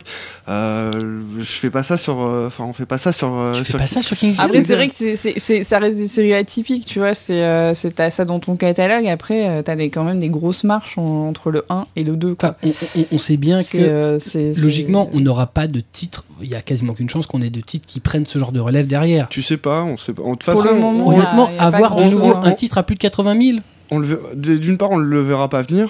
Et euh, c'est comme, euh, enfin, je sais pas, euh, est-ce que quelqu'un a vu venir euh, Titeuf par exemple tu vois? Est-ce que quelqu'un a vu venir euh, oui, bah alors là, euh, moi je sais, je suis sur la BD francophone. Non, mais euh, J'en sais rien, mais c'est euh, parce que nous, on a toujours vécu avec ces, ces trois grosses, euh, ces trois euh, grosses locomotives depuis euh, depuis un certain temps, mais euh, rien n'empêche qu'un. Bah, Fairy Tail, c'était déjà à l'époque quand on a sorti, euh, je veux dire. euh, Tu sais, l'attaque des titans. Pas, l'attaque le- des titans, c'est le pareil, nombre de- hein, vu le euh. nombre de dérivés qu'il va qu'il va avoir.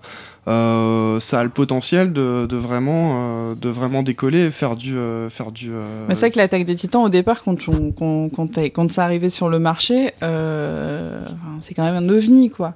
Oui. Dire, euh, départ, euh, c'est pas ultra bien dessiné. Non, Euh, c'est sûr. Par Ça contre, c'est vrai que, euh, enfin voilà, c'est c'est- voilà, voilà. Mais c'est excellent. Euh, mais par contre, c'est vrai que c'est un scénario euh, extraordinaire et surtout, on a vu que bah, là, pour le coup, euh, on voit bien que le public de fans fait vraiment euh, vivre euh, certaines, enfin monter certaines séries parce que avant même qu'on le sorte, en fait, c'était déjà vendu quoi. C'est euh, Bah, vous avez la chance d'avoir l'animé aussi. on a eu la chance d'avoir l'animé, clairement. C'est vrai que. Après. Après, il y a des séries où on a des animés, euh, mais euh, Seven Deadly Sins, c'est un animé, on ne sait pas si. euh, Enfin, on les signes aura- l'animé n'est pas disponible. on ne sait pas s'il sera un jour diffusé en France, mais, euh, Euh, sur mais voilà, Netflix. sur, euh, sur Netflix, voilà. Fairy c'est pareil. hein, euh, Il y a un animé, mais euh, actuellement, il est diffusé sur euh, G1 et euh, sur Game One. Euh, quand il était diffusé sur des 17, c'était pas pareil, quoi. Ah bah c'est autre chose. Oui, mais c'est ce qui a, son- qui a permis justement à, à- aux à trois partir gros. du Ils moment ont tous ouais, où- eu une Voilà. exposition. Dès, dès que t'as une exposition animée ça te et sur, sur chaîne de grande euh, écoute, ça te ça, ça te ça te ça te booste. Mais alors moi, juste pour préciser ce que j'ai dit parce que j'ai l'impression que ça a été mal pris. Mais Non. c'est qu'en gros, ces, ces trois ces trois séries monopolisent euh, monopolisent énormément le, le public en fait, qui a pas un, un portefeuille Bien sûr. extensible. Et, euh, et c'est des séries très très longues. Du coup, ça en, ça en empêche d'autres d'émerger en fait. Donc l'arrêt de, Naruto, c'est euh, euh, chiant pour les fans. Mais d'une certaine manière, ça, ça va ouvrir et laisser la place à d'autres euh, à d'autres séries et qui pourront peut-être mieux se vendre que qu'elles ne se vendent déjà et qui euh, qu'ils mériteront qu'ils méritent amplement en fait. Parce que mine de rien, c'est fini l'époque où euh, on avait euh, on avait des lecteurs qui achetaient tout en fait parce que Ouais. euh, la Ouais. production était beaucoup moins euh, en 10 ans, elle a été multipliée par 7 la prod. Donc du coup, bah tu- les, les porte-monnaies sont pas euh, sont Tu voilà, veux dire que des gens pourraient découvrir Barakamon euh, Bah j'aimerais bien. Ouais, ça, on est deux. j'aime- J'aimerais bien. Justement, Ouais, moi, je pense que c'est compliqué de découvrir une série qui est déjà annoncée parce Ouais, euh, c'est- souvent c'est plus difficile en fait Ce de qui relancer s'est pas vendu série, a euh, tendance à qui pas continuer à pas se vendre, à continuer à pas se vendre. ouais. D'où l'intérêt, euh, voilà, c'est vraiment le- le- les, les, pre- les deux premiers tomes. Enfin, le premier tome, c'est un enjeu crucial. C'est euh, T'as toujours un décrochage, c'est pour ça qu'il faut accompagner sur la durée parce que euh, mine de rien, au bout d'un moment, faut pas négliger la versatilité de, enfin même à titre personnel en tant que lecteur, au bout d'un moment, quand t'arrives sur un certain nombre de volumes, tu peux aussi te lasser, vouloir passer à autre chose. Euh, donc euh, maintenir l'attention sur euh, sur une série au long terme, c'est jamais c'est jamais négatif. Mais c'est vrai que ça se joue essentiellement sur les sur les deux premiers tomes. Enfin, je dirais même sur le premier. Si tu fais pas ton si tu fais pas ton ton chiffre sur le sur le premier tome, c'est un peu compliqué. on n'a pas d'exemple d'un tome 1 qui soit gamellé et qui ait quand même réussi à tirer derrière. Bah t'as des exemples. euh, Naruto, c'était pas pour le coup, on parlait de Naruto, mais ça pas décollé tout de suite au tome 1. Ça a été une One, espèce de, One Piece de- non de plus. cloche en mais fait. mais c'était pas, c'était une cagade. Euh, non, c'était pas une cagade. Ouais. Oui, c'est sûr que tu Mais fais c'était jamais. une euh, autre époque, c'est. c'est- Oui. Alors, moi, je pourrais parler de Parasite. C'est une époque où t'avais plus voilà, de place c'est- en fait. T'avais tu- plus Oui, de place et du coup, euh, t'avais peut-être euh, possibilité de te rattraper. et le- Alors que maintenant, euh, va te rattraper quoi. Dans Et c'est ça. 150 et- nouveautés mensuelles un, un tome 1 Ouais, qui, bah voilà. un tome ça- 1 qui, Un qui, qui tome 1 décolle qui se pas, gamelle, c'est un tome 1 qui se gamelle. Après, ça, ça va péjorer toute la, ça risque de péjorer toute la série. Après, quand t'as mis tout ce que tu pouvais sur un tome 1 et que tu sais que t'as fait ton boulot et que t'as essayé de montrer euh, l'intérêt du manga et que si ça marche pas, bah du coup t'es triste. Mais, euh, mais enfin, typiquement, moi moi, je pense à Space Brother et à Chihaya Furu. On a fait ce qu'on a pu. Enfin, C'est Ouais, marrant parce que tant, que t'as mis toutes les, toutes les chances de ton côté.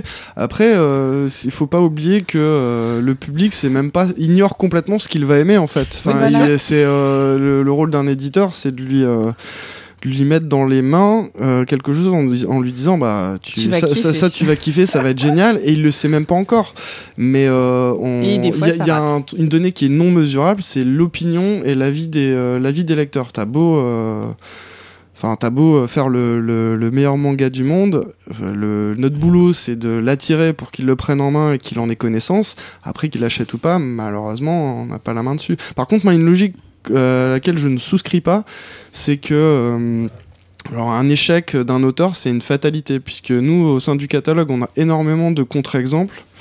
Euh, typiquement, bah, on parlait de Dimension W, euh, Yuji Iwahara, c'était pas non plus des grosses ventes. ah, euh, c'était catastrophique. c'était catastrophique et Dimension W fonctionne bien, mais Mm. c'est un travail de longue haleine. Et, euh, et pareil avec euh, Toyoda, quand on a sorti Google, on partait avec un historique vraiment euh, pas terrible sur Undercurrent. Et, Bon, je vois que euh, tu parles pas de Kid Lock. Hein.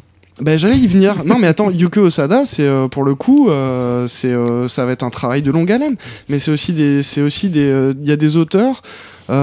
qui correspondent peut-être pas forcément à une logique d'un moment, mais à force de les travailler, à force de, de, de, de vouloir convaincre le public que c'est bien, y a un moment donné, ça paye. Peut-être que Osada, on n'a pas aussi trouvé la série qui correspondait. euh, oui, je pense que, c'est ça aussi, c'est que t'as des séries qui passent pas un moment. Typiquement, Noragami, on, a, on s'est quand même fait un petit flip parce qu'on s'est dit, euh, ben, si ça marche pas, euh, parce que E-Live, ça a été vraiment. euh, ça a été une sacrée gamelle, quoi. C'est, Un four. Ça a été un four. Enfin, moi, franchement, je suis ultra triste parce que c'est une série géniale. On Et, peut euh, parler plein d'autres séries. hein. Ouais, oui, moi, ça me rend trop triste. Et du coup, c'est vrai qu'au un autre départ. éditeur qui disait que euh, si la qualité se ven- faisait vendre, euh, ça se saurait. Et c'est vrai qu'au départ, bah, Noragami, euh, tu dis, euh, ouais, est-ce qu'il part pas avec une petite. Un euh, éditeur euh, une d'un grand petite groupe casserole au logo quoi. en rouge. Oui.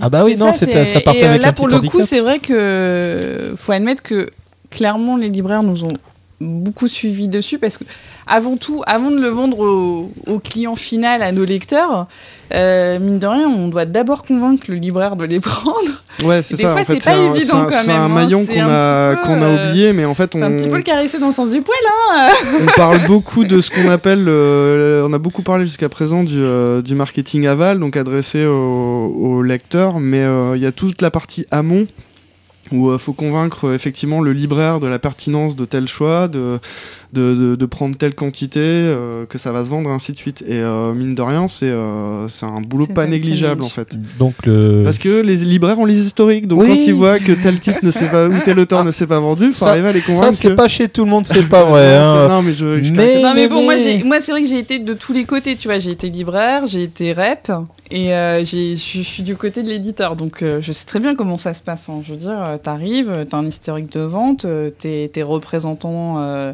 tu vends euh, Fairy Tail, tu vends Naruto, tu vends tout ce que tu veux. euh, T'arrives, tu sais très bien que le mec, il en a pris 50 la fois d'avant. euh, tout ce que tu veux, c'est qu'il en prenne 60, quoi.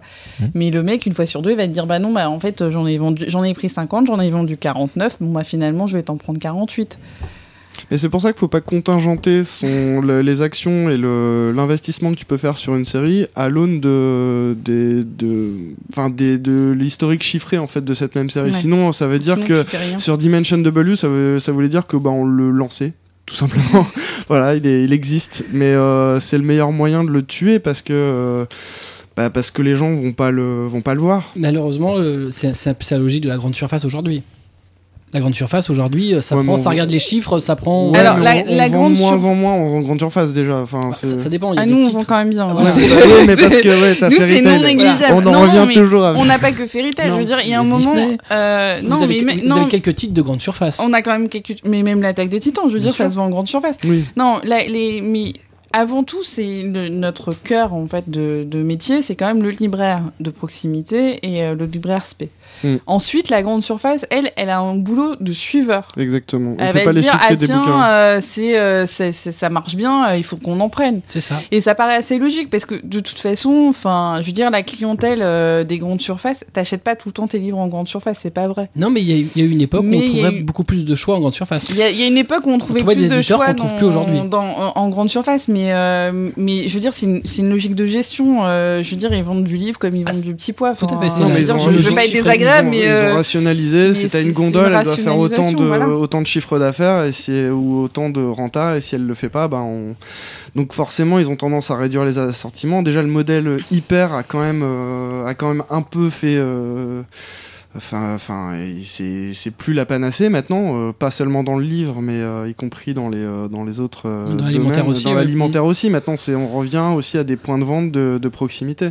Mais j'abonde complètement dans le sens de, de Cathy par rapport au libraire spé. Euh, au départ, c'est c'est eux qui peuvent construire un, un succès. A Silent Voice, par exemple, je suis persuadé que, euh, enfin d'ailleurs c'est pas que je suis pas persuadé, c'est que je sais que c'est euh, majoritairement grâce euh, grâce aux libraires, euh, enfin en partie grâce aux libraires et à leurs prescriptions et ainsi de suite qu'on arrive à en faire un, un beau succès en fait. Ouais. Euh, et c'est pas euh, c'est pas en hyper que je l'ai que je l'ai vendu quoi. Je, Enfin, je pense pas. non. non, mais, par contre, au tome 2, ils vont se rattraper. clair- clairement, les hyper, il n'y a pas de prescription. Par contre, je tiens à souligner que, mine de rien, même si euh, c'est quand même. euh, les hyper, c'est- de la grande surface, donc forcément, c'est du volume. Mais ils ont quand même fait des efforts sur les, euh, sur les, euh, sur les rayonnages de, de manga. Ils ont pris, notamment Carrefour, qui, qui a signalé, c'est- ils ont quand même refait des racks, ils ont refait euh, des, euh, Mm. des aménagements pour le manga. Et honnêtement franchement moi moi j'ai moi je trouve ça très beau je trouve ça très bien fait. Euh, pour la mère de famille qui vient qui veut faire plaisir au- à son gamin de 13 ans qui adore Fairy Tail elle achète le dernier Fairy Tail. Franchement enfin c'est c'est easy quoi. Je veux dire c'est ça reste quand même assez bien assez bien achalandé. Après oui c'est sûr que tu vas pas trouver euh, euh, le petit. euh, Attache-moi au Barakamon. alors oui, attache-moi, c'est sûr. Alors surtout pas chez Auchan, hein, parce que Ah bon ouais, ça marche pas, ça. Mais euh, mais bon, c'est assez rigolo, tu vois. C'est c'est c'est c'est arrivé qu'on livre des bouquins par erreur à certaines grandes surfaces. Et ils ont ouvert grand les yeux. Ça arrive, hein. Je veux dire, Step Up, c'est arrivé chez Auchan. Une, Mais ça tient fois, aussi et, à qui achète là-bas. Effectivement, c'est la maman Mais ou le papa, c'est ses enfants. Donc. C'était assez drôle, c'était une petite anecdote. C'est une de nos, c'est notre grand compte qui nous l'avait raconté, c'est qu'elle avait reçu un appel de Auchan qui lui avait dit ouais mais je comprends pas, j'ai reçu des step up, euh, tu comprends, c'est pas du tout ma cible et tout. Et elle lui avait dit bon bah c'est pas grave, euh, tu me les renvoies, euh, faculté de retour habituelle et tout, pas de souci. Mais le problème c'est que je les ai vendus. bah, On a donc une clientèle. voilà, mais c'est ça, c'est assez rigolo, c'est que bon. C'est la même personne qui a tout acheté. c'est le mec qui nous appelle à, 19h ou à 23h chez Pika. mais euh, oui, non, c'est. Mais ouais, clairement, je pense que le libraire euh, SP, euh, mais SP, hein, quand je parle de SP, je parle pas de la Fnac et de, de, Cultura, hein, je parle de spécialisé BD manga. Euh, on a vraiment un vrai acte de prescription et c'est là, là où on va nous chercher. Euh, Mais ça devient du coup dangereux pour vous, puisque le libre RSP, on en trouve de moins en moins. Aujourd'hui, on est à une tendance à la baisse. Non. Non, après, nous, on a, t'as, encore un visier de, t'as un parc de, de libre RSP qui est, euh, qui est assez, Là, on, important. On a vu les chiffres sur Paris, ne serait-ce qu'il y a une, une baisse. Hein. oui, mais il y a d'autres ouvertures en, t'as, en, voilà, t'as des ouvertures qui se, qui sont. T'arrives à avoir la compensation ouais, quand même. Ouais, ouais, t'as quand même la compensation. Ce qui a été, enfin, ce qui a été plus compliqué, je trouve, c'est euh, c'est la fermeture, euh, enfin, le décès prématuré de, de, de Virgin. Où, en fait on a eu un peu de mal à un moment à retrouver en fait euh, les mêmes niveaux de vente. En fait on n'a pas compris en fait on, s'est dit on a perdu des lecteurs il n'y a pas eu de bascule ouais. Nous on l'a senti sur Ubelblatt par exemple où Virgin était un bon vendeur du Ubelblatt et d'un coup tu te retrouves avec d'ailleurs vous avez fait une licence de dédicace avec eux euh, J'étais pas encore là, mais sans doute. Au Virgin des, des Champs-Élysées. Ouais, mais il y avait des trucs sympas. Mais il y a, ouais, c'est euh, sur certaines, sur certains titres, c'est, euh, c'était, euh, c'était facilement 5 à 10 Ah oui, quand même. Nous, on a retrouvé. Donc, donc oui, parce que les gens qui ont, qui étaient clients là, ils se sont pas forcément répartis ailleurs. C'est, bah, c'est, ça qui est surprenant, pas tout de suite. pas tout de suite. Nous, nous, on a vu, ça a pris à peu près approximativement 3 mois. C'était à peu près ça, où on a retrouvé les mêmes niveaux de vente. Mais vous sentez pas une bascule vers euh, les sites euh, internet, euh, Amazon en tête ah, Ça a un peu augmenté, mais pas tant que ça. Hein. Ça s'est vachement stabilisé. Hein, Amazon, enfin, c'est la première fois, je crois, que le e-commerce cette année est pas non plus en croissance à deux chiffres et voire même un peu en recul. ça, ouais, c'était vrai il y a 2-3 ans, cette, cette, vraiment cette explosion. Mais dans le meilleur des cas, ça va être 12% de tes ventes, quoi. Hmm. En fait, ça dépend. Euh, ça dépend de ton catalogue. Ça dépend de ton catalogue. Moi, j'ai tendance à considérer que le e-commerce vient prendre, vient suppléer le libraire quand il a pas une façon de parler. Hein. Je suis désolé de, je, m'adresse à un Non, mais c'est quand quand il n'y a pas de stock, en fait, il y a des assortis. en fait, il me menace avec un couteau là. Il faut que vous le sachiez. Je vais pas sortir vivant de cette mais, mais le stock, c'est la force du e-commerce quand même. Bah, bah, il a pas de stock en fait. Il a pas de stock, enfin c'est stock intégral en fait. Mais bah, Non mais attends, sur Amazon, tu trouves, tu, peux rigoler, mais tu trouves plus de choses sur Amazon que chez toi. Non, mais sur, sur, Amazon, il n'a pas forcément du stock, attention, hein, parce qu'avant, il stockait une grosse partie des, euh, des bouquins, mais maintenant, c'est plus le cas. Avant, c'était stocké. Hein. Mais maintenant, c'est plus le cas. Tu peux avoir, tu peux avoir une commande, mais il n'y a pas de stock. Oui, mais ici une rupture. Voilà, ça, par contre ils sont mais euh, avec nous, ils ont plus trop ce problème Amazon nous, en, rupture, ils ont le ils ont ils ont le flux. si, si, Donc en fait, ils ont un flux euh, qui, qui travaille avec S'ils te disent que tu peux l'acheter, c'est que tu le reçois et dans les, et dans les temps impartis. En fait, non. Quand ils sont en rupture, ils ont un délai euh, qui est de 3 à, 3 euh, à 4 semaines en expédition, là où euh, ça dépasse pas 48 heures quand ils sont stockés. Dans, dans, les faits, moi j'ai jamais vu un truc marqué en stock, enfin au niveau livre hein, en stock, qui n'était pas livré dans les temps. Bah, ça, ça, dépend, ça dépend. Et même sur des trucs assez vieux. Non, Ça dépend sur quel distributeur ils sont. Parce qu'il y a des distributeurs qui informent pas forcément de la disponibilité des ouvrages. Donc euh, sur Hachette, en fait, ils ont un flux en fait euh, qui est qui est journalier en fait qui leur donne ces informations là. Mais euh, ça n'existe pas chez tous les chez tous les distributeurs. Hein. Enfin Hachette, ça reste quand même une grosse machine de guerre. Euh, oui, je pense que chez Interformer, ils doivent avoir. Hein. clairement, c'est quand même des grosses machines de guerre. Hein. Mm. Euh, je veux dire, ils font de la distribution depuis euh, X, X dizaines d'années. donc, ouais. Alors, nous, c'est vrai que pour le coup, le e-commerce, comme nous, on a beaucoup de séries un peu longues. Ouais, c'est ça. C'est qu'à un moment donné, ça vient, une fois qu'il connaît. Ça vient suppléer, en fait, tu vois, comme des séries comme My Goddess qu'on a depuis le début de, de Pika. c'est sûr que, bon, bah, certains libraires n'ont pas forcément tout ton stock. Bah, tu, le trouves quasiment nulle part. Bah, tu le trouves quasiment nulle part parce que voilà, c'est une série qui est ancienne. Sauf les bons libraires qui sont en majorité, je tiens à le préciser. Merci euh, Christophe.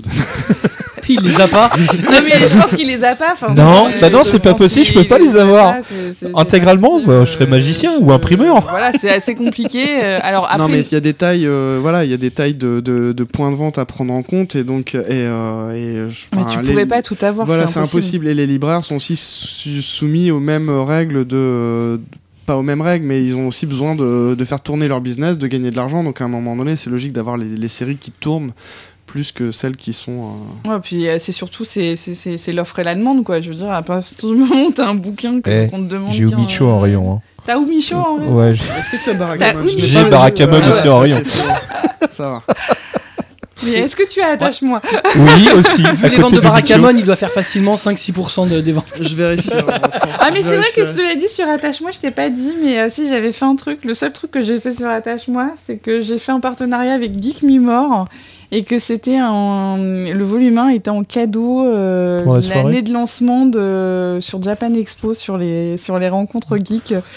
C'était le truc que j'avais fait et ça a bien plu visiblement puisqu'ils sont tous allés acheter le volume 2 sur notre stand. Donc, Ah, C'était très rigolo. cochons.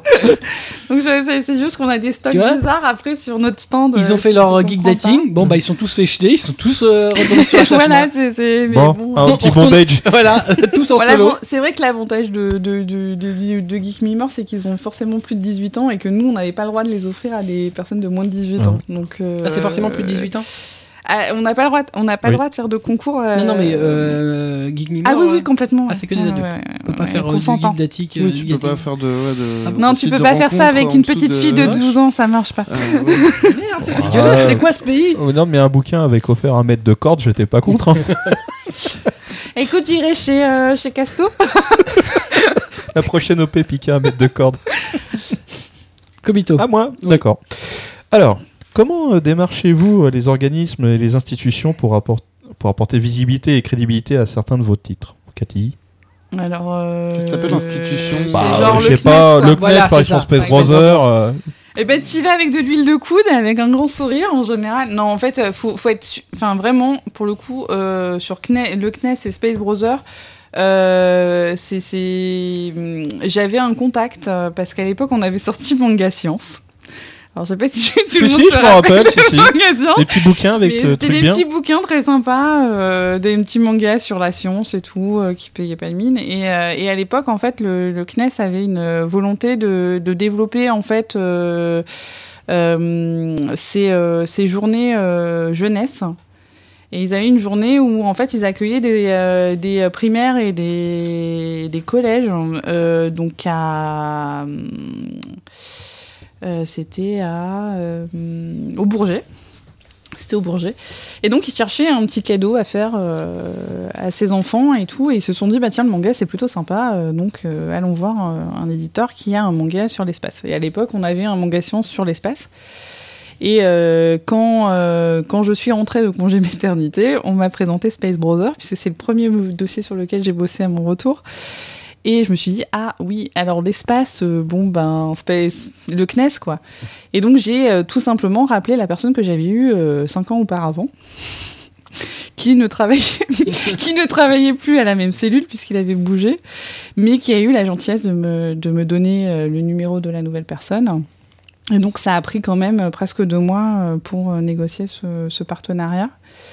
Euh, donc, c'est un partenariat de visibilité euh, de logo CNES. Donc, pour eux, c'est important de faire connaître leur marque auprès d'un public jeune.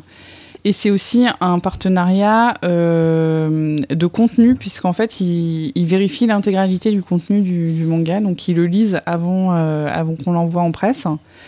Et euh, donc ils ont ils ont corrigé pas mal de choses parce que euh, dans, dans Space Browser en fait s'il y a beaucoup de, ça se passe beaucoup sur la, conquête de l'espace mais sur euh, la Lune et Mars. Et c'est typiquement ce qui se passe maintenant. C'est ce qui est en jeu maintenant sur le CNES alors même si en fait c'est c'est pas totalement le CNES puisqu'en fait le CNES s'occupe essentiellement des donc c'était des modules je crois martiens si je me souviens bien de ce que m'avait dit euh, la dame. Euh, mais avec euh, le Centre national d'études spatiales européennes, puisque maintenant il y a un centre qui est spécialisé, qui regroupe l'intégralité du, de, de- des études spatiales pour l'Europe. Mais elles sont, enfin, franchement, pour le coup, je, elles sont plutôt charmantes.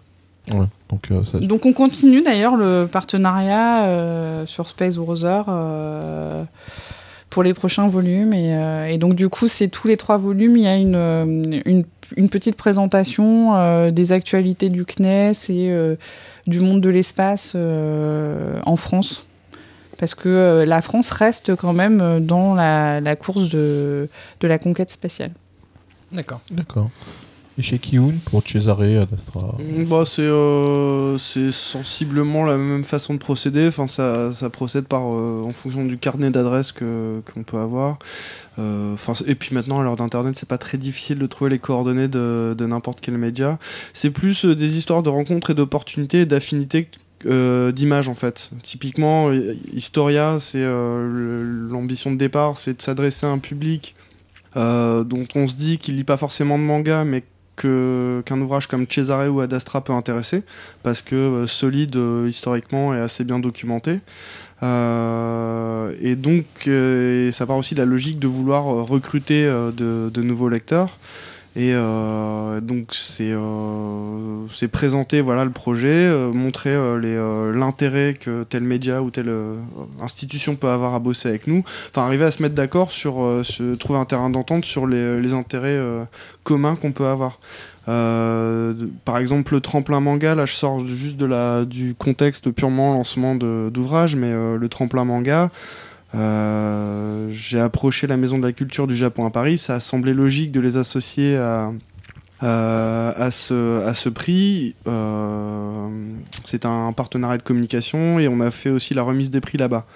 Mais euh, ça paraît logique, sauf qu'au départ, faut arriver à leur euh, montrer quel, quel intérêt ils ont à travailler avec nous. Et eux, c'est euh, typiquement, ils ont une programmation qui est assez âgée, entre guillemets. Alors, c'est pas des grabataires, hein, mais, euh, mais euh, ils ont une production qui est quand même assez élitiste et orientée vers un public qui, est, qui est déjà mature. Et, euh, il voyait un certain intérêt à essayer de convoquer des, euh, un public plus jeune. Et au final, c'est ce qui s'est passé, puisque la remise des prix, on a fait euh, quasiment salle comble dans leur petite salle, qui compte euh, 130 places. Et c'était euh, très ado et, jeune en école d'art qui voulaient devenir mangaka. Donc, euh, euh, donc voilà, ça arrivait à trouver des, euh, des, axes de, de, tra- de travail communs et euh, dans lesquels on se retrouve. Wacom, par exemple, qui est un autre partenaire du, du tremplin, euh, euh, ils produisent du matériel euh, à destination des, euh, des auteurs ou des graphistes pour du, du matériel quand même de, de haute technologie et à la pointe. Nous, on organise un, tremplin qui, qui récompense des auteurs. Ça paraissait logique aussi là de les, de les, de les associer. Et eux, ils sont complètement dans cette démarche de, de mettre leur leurs euh, ustensiles dans toutes les mains de, de n'importe quel auteur pour euh, avoir le monopole. Voilà. Mais c'est euh, ouais, c'est du rapprochement euh, d'images et de et d'intérêts convergents. Voilà. Et après, c'est beaucoup de temps. Souvent.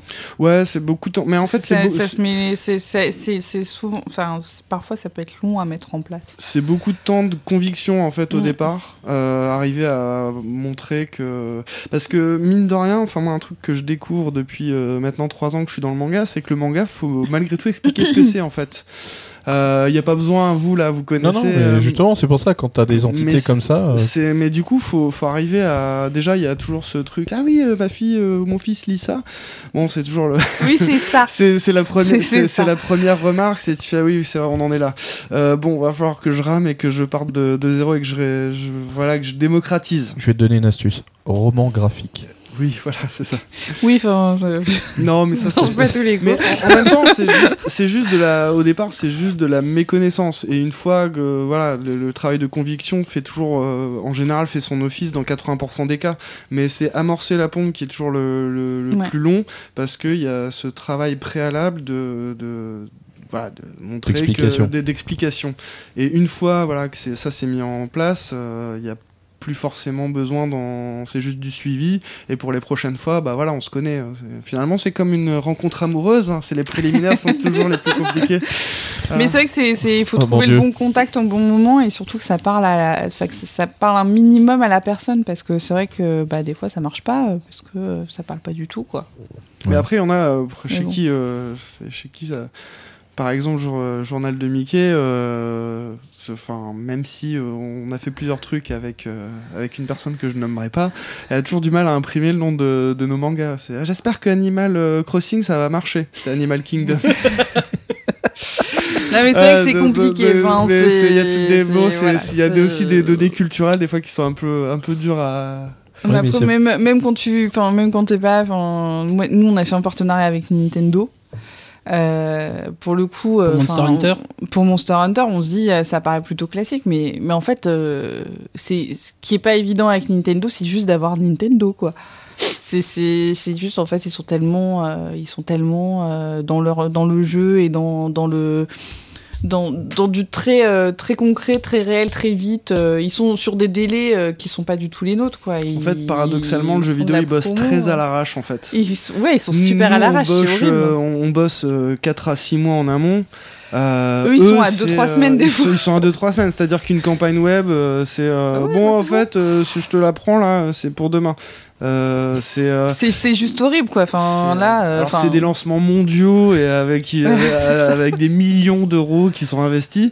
Et des fois, je suis assez effaré en fait de, de voir la. Enfin, moi, j'ai pas le cas de Nintendo, mais c'est plus les discussions que j'ai pu avoir avec avec d'autres acteurs Ubi, du, de- avec Ubi ou enfin Ubi, ils sont carrés pour le ouais, coup. ils sont plus carrés, ils sont U- pas. Ubi, ils sont, ils sont très très carrés, donc il n'y a, pas- y a pas de problème, mais c'est plus des acteurs qui bossent de- sur- avec des sites de jeux vidéo et qui t'expliquent effectivement comment on bosse en achat certains acteurs du jeu vidéo. Tu te dis, bah nous on est carrément à la pointe sur le. C'est clair que. Mais, mais après, bon, enfin voilà, c'est c'est des partenariats sympas euh, parce que bon, euh, ça donne l'occasion d'avoir euh, des échanges de visibilité quand même intéressants. C'est vrai que Nintendo, pour le coup, ça reste quand même bien dans, le, dans la même cible que le manga, quoi. C'est euh, on n'est pas éloigné et.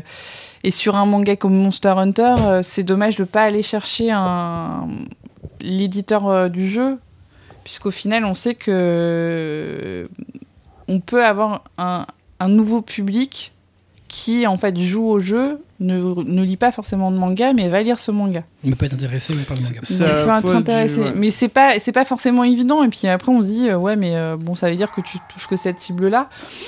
Mais euh, bon non a priori Monster Hunter là pour le coup on est Oui, le assez chien qui large. gueule, on l'a à chaque fois. Mais c'est du, euh, c'est du recrutement de nouveaux lecteurs, mais ultra qualifiés en Ouais, fait. ultra Euh, qualifiés, dans- ouais, c'est clair. Dans le genre, dans le sens où. euh, bah, mais sur Monster Hunter, c'est ultra qualifié en même temps, tu vois. c'est- Du coup, t'as pas tellement le choix. C'est c'est- parce que ça reste quand même. euh, Ah, le, le manga, il, il te parle euh, si t'es si tu si t'es un peu gamer quoi. Si t'es pas gamer pour le coup, euh, Monster Hunter. euh, bah, Oui. tu passes à côté quoi. Ah, Enfin, il y a des arcs où, euh, si t'as pas joué, t'as pas compris, C'est- hein.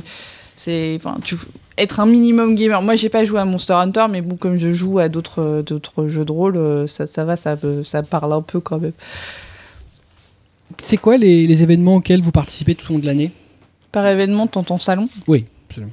Ouais, Il y en a un dont vous vous doutez euh, Ouais, qu'on y participe chaque année. Voilà, euh, tout, tout Il y le en a monde. un hein, Ouais, euh, ouais, il y en a à- un gros. À 250 euh, 000 visiteurs, je crois, un truc un quoi, qui est un peu loin de Paris, Ouais, qui est assez loin, mais. euh, euh, dans, une, dans, une, dans, dans un hall d'exposition.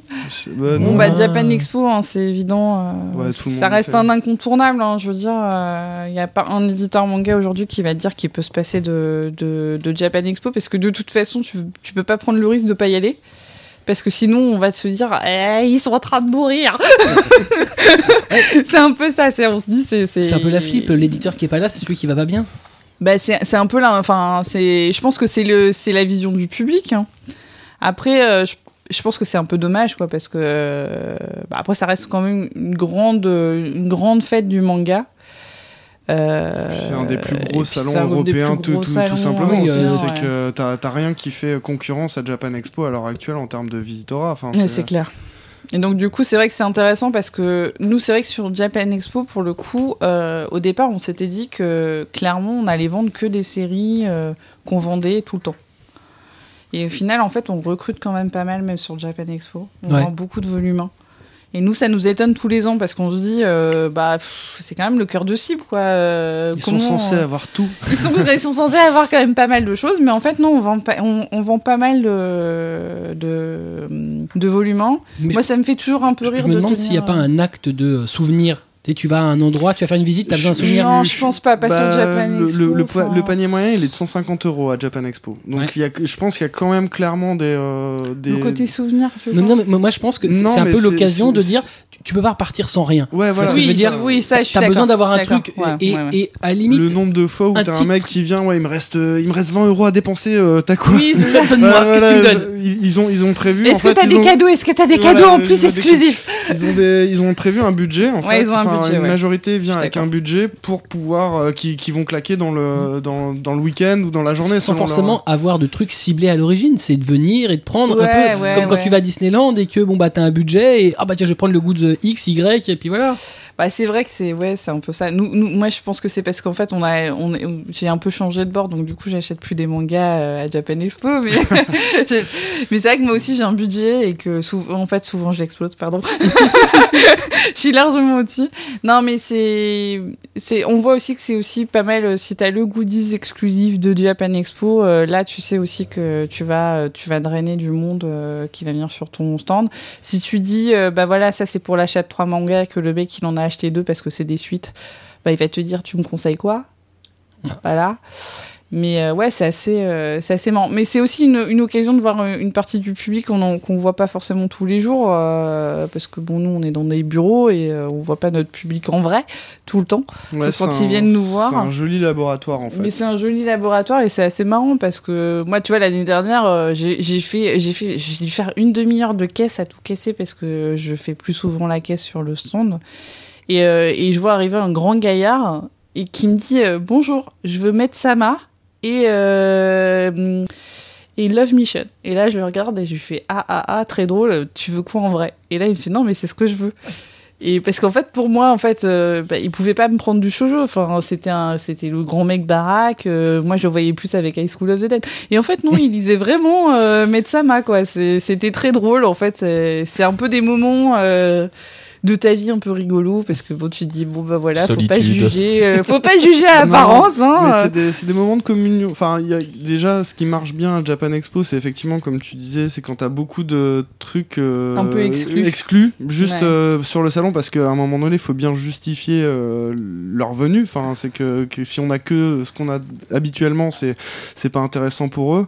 Et, euh, et je suis assez d'accord aussi sur le fait que euh, c'est euh, il y a les trucs qu'on vend bien et dont on sait qu'on va bien les vendre, mais il y a mine de rien, il y a des séries que je vends bien sur Japan Expo et auxquelles je m'attendais pas forcément en fait. Wolf's Moon, qui est une série que je vends pas énormément, bah ça part sur Japan Expo. Enfin, ça part selon la quantité que j'ai prise, mais mais tout est écoulé, donc c'est assez marrant. Bah nous on sait, ouais, nous on sait les séries atypiques, tu vois. Typiquement, Japan Expo, c'est le moment où on vend la mélancolie de Haru et Gundam. Ouais, tu... Mon dieu. Je veux Mais- dire, euh, bah, bah non, mais t'as les, deux assos sur le, sur le salon. euh, Ouais. c'est- Ils elles envoient, font- euh, Ils font super bien leur boulot, je veux dire, c'est des, des petites associations, euh, ils font ça bien, ils donnent envie, euh, t'as envie de découvrir le manga, donc... euh, Après, t'as des demandes un peu C'est plus particulières. facile de découvrir euh, Haruhi que Gundam aujourd'hui chez vous. Je veux bah pas ouais, dire. oui, c'est un peu... Gundam, c'est un peu compliqué. Gundam, parce si tu veux découvrir à partir du tome 8, bon bah. Ouais, malheureusement, ça c'est un problème de droit hein, qu'on essaye de régler depuis un moment, mais on... c'est c'est épineux, hein, c'est c'est compliqué, c'est... C'est pas faute d'essayer. Des demandes particulières. Que veux-tu dire par là? Des demandes particulières. Non, non, moi, le- la, la demande de- d'un d'un client la plus. euh, pas bizarre, mais marrante, c'est ouais, euh, t'as quoi? Euh, Je veux un manga en mode what the fuck qui part dans tous les sens. Ah. Et bah, ok. euh, bah, Bah, j'ai bah, Car- j'ai Carnival, j'ai un mec qui cherche un caleçon magique, donc tu peux toujours y aller. Mais euh, non, non, il y a des. euh, Enfin, c'est assez. euh, déjà, un truc tout bête, mais euh, quand tu vois des, euh, des fans. Euh, euh, cosplayer aux couleurs de, de tes séries, c'est euh, c'est génial. magique, ouais. Enfin, c'est c'est très, c'est ce que je disais quand c'est très participatif. Moi, avant, j'avais l'habitude des salons BD où les personnes attendent juste La que le mec la dédicace et se pointe à 7h du matin pour faire 12 heures de queue pour ne pas parler à leur auteur, à leur auteur fétiche et juste récupérer le dessin. Euh, dans le manga, il y a, y a un, une, euh, un dynamisme et un degré de participation qui est, euh, qui est euh, extrêmement réjouissant en fait. Euh, qu- quand on fait salon du livre, parce que nous aussi, on, enfin, on fait aussi le salon On du livre et Japan. Expo, les auteurs quand ils, bah ouais, on est l'un Bah à ouais, côté de l'autre. L'un à côté de l'autre. Mais euh, quand, quand, euh, les auteurs viennent, euh, les fans rapportent plein de cadeaux, ils, applaudissent les auteurs quand ils euh, arrivent à la table de dédicace. Enfin, moi j'ai vu des trucs, je, enfin, au, début ça, me surprenait en fait, et au final ça devient une norme, mais c'est une norme dont il faut pas oublier qu'elle est extrêmement appréciable, parce que des fans qui. Euh, euh, Kaoru Mori, quand elle, est venue l'année dernière, euh, ma réserve elle était pleine des cadeaux que les fans lui avaient ramenés. J'avais plus de place pour, pour autre chose que, que les cadeaux qu'on lui avait ramenés. Donc c'est, il y a ce, ce degré d'implication en particulier à Japan Expo, qui est assez, assez fascinant et assez appréciable. Non, mais c'est vrai que les fans, quand ils, enfin, les auteurs japonais, ça reste quand même le graal absolu. Et ils savent que c'est des auteurs qui vont pas venir tout le temps. Donc ça reste quand même une, c'est une, récompense suprême d'avoir une dédicace. Et c'est vrai que les cadeaux, Toi, t'as eu de la chance, je pense, avec tes cadeaux de Kaori euh, Mori, parce que nous, on a quand même une Fujisawa où il y a quand même quelqu'un qui lui a ramené une griffe de Wolverine, quoi. Alors, euh, va renvoyer ça au Japon avec la douane. compliqué. Bah, nous, on a, eu, on a, eu, du vin, on a eu. le, vin, le vin, ça passe encore, tu vois, c'est plus facile. Mais c'est bah, vrai qu'ils sont très, ta, très... griffe de Wolverine, je sais pas comment t'as passé la sécu déjà. Alors, j'avoue que c'est pas moi qui m'en suis occupé, je suis assez contente, mais, euh, mais euh, oui, donc c'est vrai que c'est très sympa. Nous, nous, sur les auteurs qu'on fait venir, on fait aussi des petites rencontres VIP où, euh, où en fait on, fait gagner des, par concours en fait euh, quelques fans qui ont la chance en fait euh, de faire un, une sorte de petit déjeuner discussion avec l'auteur et c'est vrai que à chaque fois on se dit mais mais ils, vont jusqu'à apprendre quelques phrases en japonais juste pour pouvoir parler en direct donc, bon, nous, des fois, on se fait un peu de prière parce qu'on ne sait pas trop ce qu'ils ont dit. Mais, mais c'est super sympa. Et quand on a fait venir l'auteur de, Joséphine, à la fin, elle a pris certains fans dans ses bras. Waouh. Je veux dire, euh, ça c'est juste, euh, enfin, elle, a accepté de faire des photos avec les fans. Elle les faisait asseoir à côté d'elle sur le canapé. Elle leur mettait le bras autour du cou. Enfin, à la fin de la, à la fin de la rencontre VIP, ça chantait euh, au pays de Candu dans, dans, chez la durée. Je te, je te raconte pas les mecs qui passaient, les serveurs, ils étaient là hallucinés. Mais qu'est-ce que c'est que cette secte C'était, c'était très très drôle.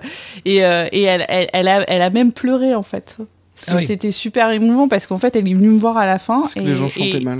Non, non, elle a, elle, a, elle a, pleuré parce que moi, je lui, ai, je, lui je lui ai raconté une petite anecdote. Je lui ai dit que bah, moi, le, la première, le tout premier vraiment manga que j'avais vu, puisque moi, je suis née en 78, c'était Candy. Et je regardais ça avec ma maman. Et, euh, et, en fait, ça l'a, ça l'a émue parce qu'en fait, elle s'est dit, enfin, euh, c'est, extraordinaire qu'il y ait des gens qui, euh, qui, qui aient grandi avec ça en France. Et ça, ça, ça l'a vraiment émue parce que pour elle, Candy, c'est, ça reste son bébé, même si, même si elle a. Si les droits, c'est compliqué. Si les droits, c'est compliqué, on aimerait bien hein, que ça se décroche. mais, mais c'était extraordinaire, je veux dire. Et, et Kaori Yuki, qui elle n'a pas accepté l'année dernière de faire des photos. Ouais, ça, ça on arrive, a quand ouais. même, on a quand même fait euh, une rencontre. Elle a fait l'inverse, elle, elle a pris en photo les fans et Mais elle pour- leur a demandé en fait. Pour le coup, les fans sont assez respectueux ça, de, de, de Oui. ça. C'est pour peu que tu les, euh, que tu les, Tu les euh, briefes, tu les, hein. tu les briefes et que tu, leur, tu les informes, ils ont pas de. Mais après, c'est compliqué quand c'est des salons comme Japan Expo, quand on avait fait venir Clamp, Mhm. où euh, bah, en fait les Japonais te disent euh, ça serait bien qu'il n'y ait pas de photos. Et tu leur expliques que c'est pas possible parce que le mec, s'il a un grand angle avec un objectif et qu'il est à l'autre bout de la salle, euh, tu pourras faire ce que tu veux. Enfin, je veux dire, il y a un moment, euh, le mec, il prend une photo, il prend une photo, quoi. Enfin. Et, euh, et ça, c'est des fois, c'est très compliqué à expliquer aux Japonais parce qu'ils s'imaginent que on va rameuter euh, 10 vigiles gros bras pour faire la sécu, quoi. C'est. Mais bon. Et après, bon, bah, t'as des auteurs qui sont très cool, hein, comme Ouais. Fujisawa, il est plutôt cool. ce- Mais les salons, euh, pff, après, tu as Japan Expo, quand tu es un jeune éditeur, tu le fais au départ pour te faire connaître. Euh, Et après, tu le fais. Et après, tu le fais, je- enfin, par obligation, c'est Ouais. négatif, mais tu le, tu le fais pour, euh, pour euh, aller à la rencontre de ton public et le voir euh, une fois par an et être au plus proche de lui, euh, tester des choses, euh, voir euh, comment il réagit. Enfin, c'est, euh, je dirais, c'est un salon de proximité en fait, même si c'est paradoxal par rapport au fait que tu 250 000 visiteurs, mais c'est, euh, c'est le seul moment où. euh, Où t'as un lien direct avec ton lien- où t'as un lien direct. Donc ça, c'est quand t'es un éditeur établi. Après, c'est euh, quand t'es un, un jeune éditeur, voilà, t'as t'as- t'as- t'as plein de monde qui passe et euh, tu peux te, c'est des- tu développes ta notoriété. Après, le salon du livre, c'est une autre logique. Pour le coup, c'est la fameuse logique de recrutement d'aller chercher un autre public. Euh, on est dans, un- dans un square, euh, dans un square euh, manga BD. On est pas, il y a Delcourt, Glénat, enfin on est tous euh, tous ensemble. Donc euh, c'est un peu une espèce de synergie en se disant que voilà, les gens qui viennent au salon du livre pour voir de la BD et du manga, ils trouvent tout le monde au même endroit. Euh, Il y a des, y a- moi quand je fais le salon du livre, t'as énormément de gens qui sont au départ pas férus de manga. Et, euh, et on y va à la conviction et on leur met dans les mains. Et tu prends autant à Japan Expo, je prends une grosse partie du catalogue, c'est pas exhaustif, mais tu as 70% du catalogue. Euh, Salon du livre, c'est une sélection très précise pour coller à ce public-là. Poison City est forcément lancé au Salon du livre parce que c'est euh, le genre de thématique, c'est le genre d'auteur qui peut plaire à, un scope de lecteur très, euh, très large. C'est pareil pour Cesare, c'est pareil pour Bright Stories. Enfin, c'est ce genre d'auteur dont on se dit voilà, ça, ça, ça peut nous ouvrir des portes vers, vers un public plus large. Euh, et c'est un bon salon pour ça. Maintenant, euh, c'est un salon où on gagne pas d'argent. Hein, ça reste une sortie aussi familiale, je pense. Euh, oui, c'est ça. C'est assez intéressant parce que du coup, tu vois les parents qui viennent avec leurs enfants et ils achètent le manga avec leurs enfants. Bon, après, tu t'es pas à l'abri des réflexions de je t'achète un manga, mais après on achète un vrai livre. mais le, fameux vrai livre. Le, vrai livre. oui, c'est mais, mais c'est assez sympa parce qu'il y a des parents qui s'intéressent, qui vont poser des questions, qui vont, qui vont en demander un peu plus. Euh. Bon, après, des fois, ça peut être un, un peu hardcore parce que tu peux avoir des, des, des gamins qui, euh, qui, te demandent le volume 12 d'une série et les parents qui te disent euh, de quoi il s'agit exactement dedans. Et là, ils se rendent compte que. Non, on a le cas pour King's Game par hein. exemple. King's Game, des fois, c'est un peu, c'est vrai que c'est un peu violent et t'as des gamins de 12 ans qui, alors donc on dit ouais, c'est pas trop conseillé enfin un gamin en façon de parler mais euh, c'est euh, et c'est un peu compliqué. Il faut euh, faut arriver à rationaliser l'achat auprès de auprès du lecteur final qui reste quand même un, adolescent. Et et, des parents qui, qui, restent quand même assez vigilants. Nous c'est rigolo parce que du coup toi c'est sur King's Game et nous c'est sur Fairy Tail. Et en fait on se dit mais pourquoi Alors Fairy Tail? fait, oui, voilà. et en fait tout simplement parce qu'en fait Mashima en fait il a un problème avec les seins et au fur et à mesure des volumes, euh, les bonnets des jeunes filles prennent, euh, des proportions assez invraisemblables. Et, euh, le souci, c'est les mères, en fait, qui. cette image de, de la femme qui peut paraître dégradante, en fait, pour une femme en, France, ben, en fait, le gamin, souvent, il la voit pas. Enfin, tu vois, euh, c'est Lucie, quoi. Il, va pas focaliser sur le sujet. Non, c'est fini le temps où tu prenais le catalogue de lingerie de ta maman pour, euh, pour te faire une idée de comment c'est les meufs, quoi. Enfin, je veux dire, tu tapes sur Internet, euh, je veux dire, tu, tu, te fais des vidéos, hein, je veux dire, t'as pas... voir, tu demandes à ta petite copine sur Facebook de montrer ses seins, une fois sur deux, ça marche aussi, hein. je veux dire... Non, mais c'est méchant. Ou, ou on parlait de Charlize Theron tout à l'heure, je veux dire, euh, même, la page, enfin, même les pubs actuellement, euh, je pense qu'on voit plus que dans certains mangas. Oui. Euh, c'est c'est bon. Après, c'est ça reste quand même le, le fait que les parents se disent ah c'est du manga, c'est un peu il y, a, il peut y arriver qu'il y ait encore cette image un petit peu. Alors moi je l'ai pas trop vécu cette réticence. J'ai juste eu un cas cette année où le... un mec vient voir sur le stand et demande euh, c'est du manga? En, me regardant en plissant les yeux. je fais oui oui. Et du coup il se met à prendre juste le coin. À soulever. Euh, à, soulever, à, feuilleter vraiment juste sur le coin, limite à toucher pour vérifier que ça bouge et puis il est parti. Mais euh, ça ça reste très très épisé. Enfin c'est arrivé qu'une fois, c'est une exception, mais j'ai l'impression que euh, un bon client. Euh, non mais si ouais un bon client voilà. mais si les si les clients sont euh, si les parents entre guillemets sont pas ne sont pas déjà initiés au manga, je trouve moi sur les enfants que j'ai vus sur le salon du livre sont plutôt plutôt pas mal pour leur leur expliquer comment ça fonctionne et et, euh, et montrer que c'est pas l'image qu'ils peuvent en avoir. Non, puis de toute façon, les enfants sont assez persuasifs. Hein, je veux dire, il suffit qu'ils disent à leurs parents euh, Je l'ai vu à la télé. ça marche assez bien généralement. D'ailleurs, c'est marrant que tu dis ça parce que ça permet, pour le coup, c'est aussi le seul contact terrain qu'on a avec les, les fans et euh, des fois, ça permet aussi de mesurer certains, certaines de tes actions. Euh, Roji, qu'on a bien vendu il y a Salon du Livre il y a, il y a deux ans. ouais, déjà deux ans. Euh, et, euh, et j'étais assez effaré du nombre de, de gamins. Ah, je l'ai vu ça sur Disney Channel. Et, euh, et donc, du coup, c'est assez marrant parce que tu te dis, ok, ça a été vu, ça a été retenu. elle va l'acheter, elle le voit sur le salon, elle elle l'achète. Donc, tu c'est très c'est très éphémère et, c'est très partiel mais tu peux quand même voir le résultat de certaines de, tes actions en direct. Kobito Comment décidez-vous de faire produire les primes liées à vos mangas? Pardon, excuse-moi, j'ai pas, pas entendu. Comment décidez-vous de faire produire les primes liées à vos mangas Les primes. Les primes. Les primes, les, Les cadeaux. les C'est- cadeaux. Qu'est-ce que t'appelles C'est-à-dire le choix de la prime ou, Oui, c'est ça. euh, Ouais. quel, type de prime on fait Ouais. Tout à fait. Euh, Bon, alors ça, c'est. euh, Alors déjà, ça c'est un truc sur lequel Am- Ahmed a beaucoup de, amène beaucoup d'input parce que euh, par ses voyages au Japon, il voit aussi, euh, euh, il voit aussi ce qui se fait là-bas. Euh, en fait, moi, c'est en plusieurs temps cette réponse. Il n'y a pas de truc type, mais euh, d'une part, c'est euh, qu'est-ce qu'on peut faire? Parce qu'avec nos chers euh, ayants droit, c'est pas toujours évident de pouvoir faire des, euh, choses. En gros, euh, contractuellement, partant du principe qu'eux font déjà du mer- merchandising dans leur, euh, marché domestique, euh, ils voient pas pourquoi nous on ferait des primes qu'on donnerait gratuitement à, leur, euh, à, nos, à nos clients. Donc ça impose déjà un travail de conviction. Il y a des choses qu'on peut, euh, qu'on peut pas faire.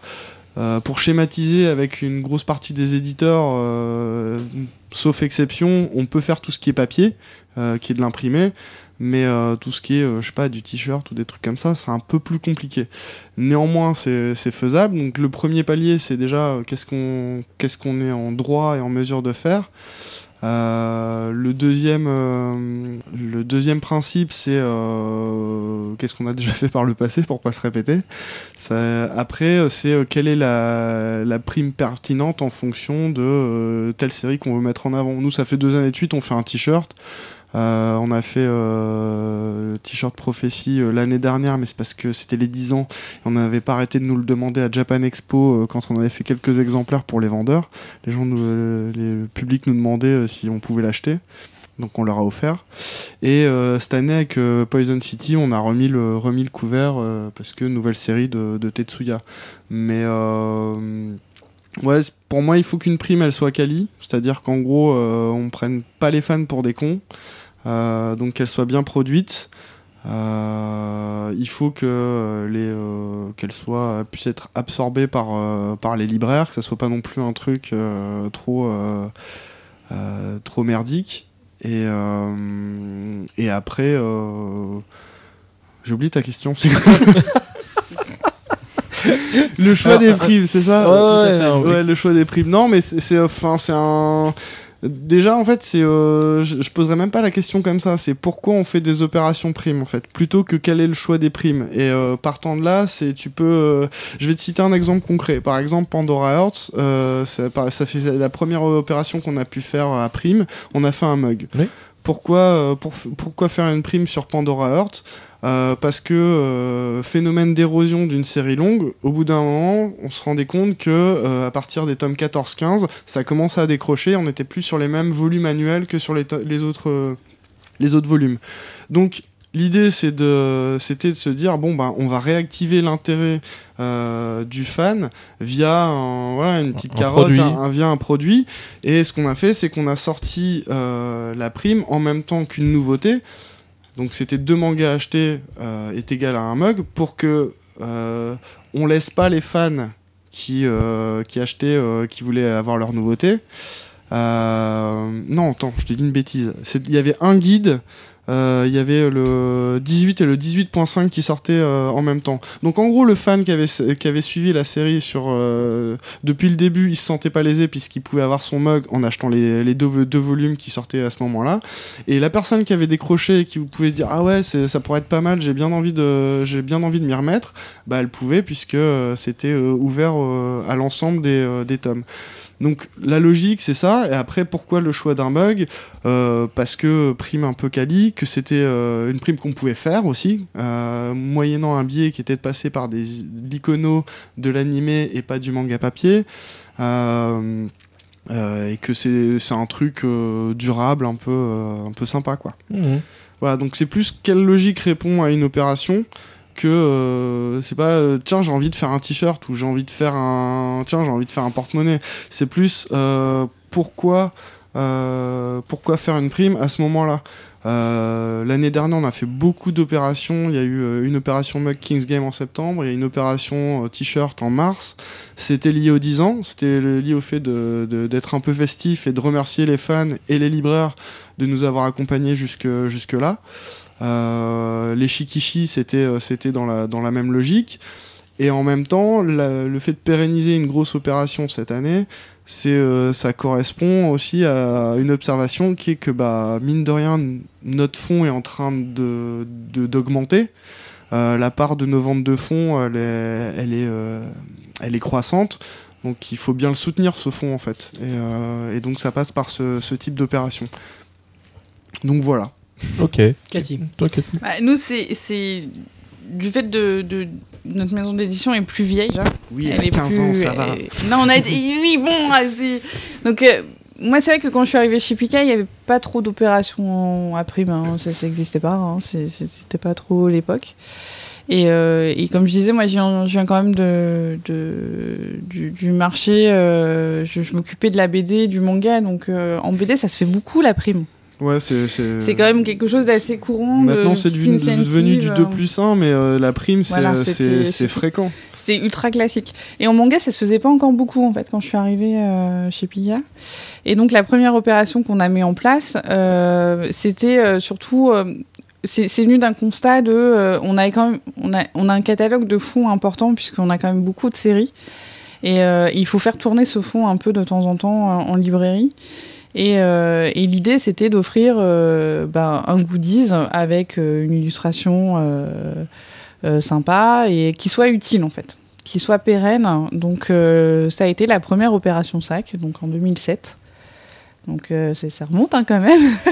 donc les premiers sacs, c'était des sacs en tissu, imprimés en blanc de ceux de mémoire, et c'était Fairy Tail et hum, Othello, une série qui est plus éditée Mmh, chez ouais. nous maintenant. Euh, donc on avait fait une petite quantité hein, pour voir. Et, euh, et depuis, bah, en fait, cette opération, on la reconduit tous les ans.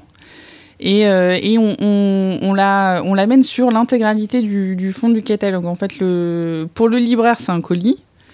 Mais euh, pour le lecteur, en fait, il peut dire au, au libraire qu'en fait, il choisit ce qu'il veut. En fait, on, on, limite pas en fait euh, sur les mentions légales euh, de l'opération. C'est sur l'intégralité du catalogue Pika à partir du moment où on achète trois mangas. On, essaye de faire des, primes qualitatives. hein. Je pense que les sacs en général plaisent parce que une OP qui est pérenne depuis, euh, depuis 2007, c'est quand même. euh, Enfin, c'est une opération que, que nous demandent les libraires hein, au final parce que euh, on a changé le produit au fur et à mesure. C'était d'abord un tote bag, c'est devenu un sac moins tote bag plus lanière et puis maintenant c'est devenu une besace.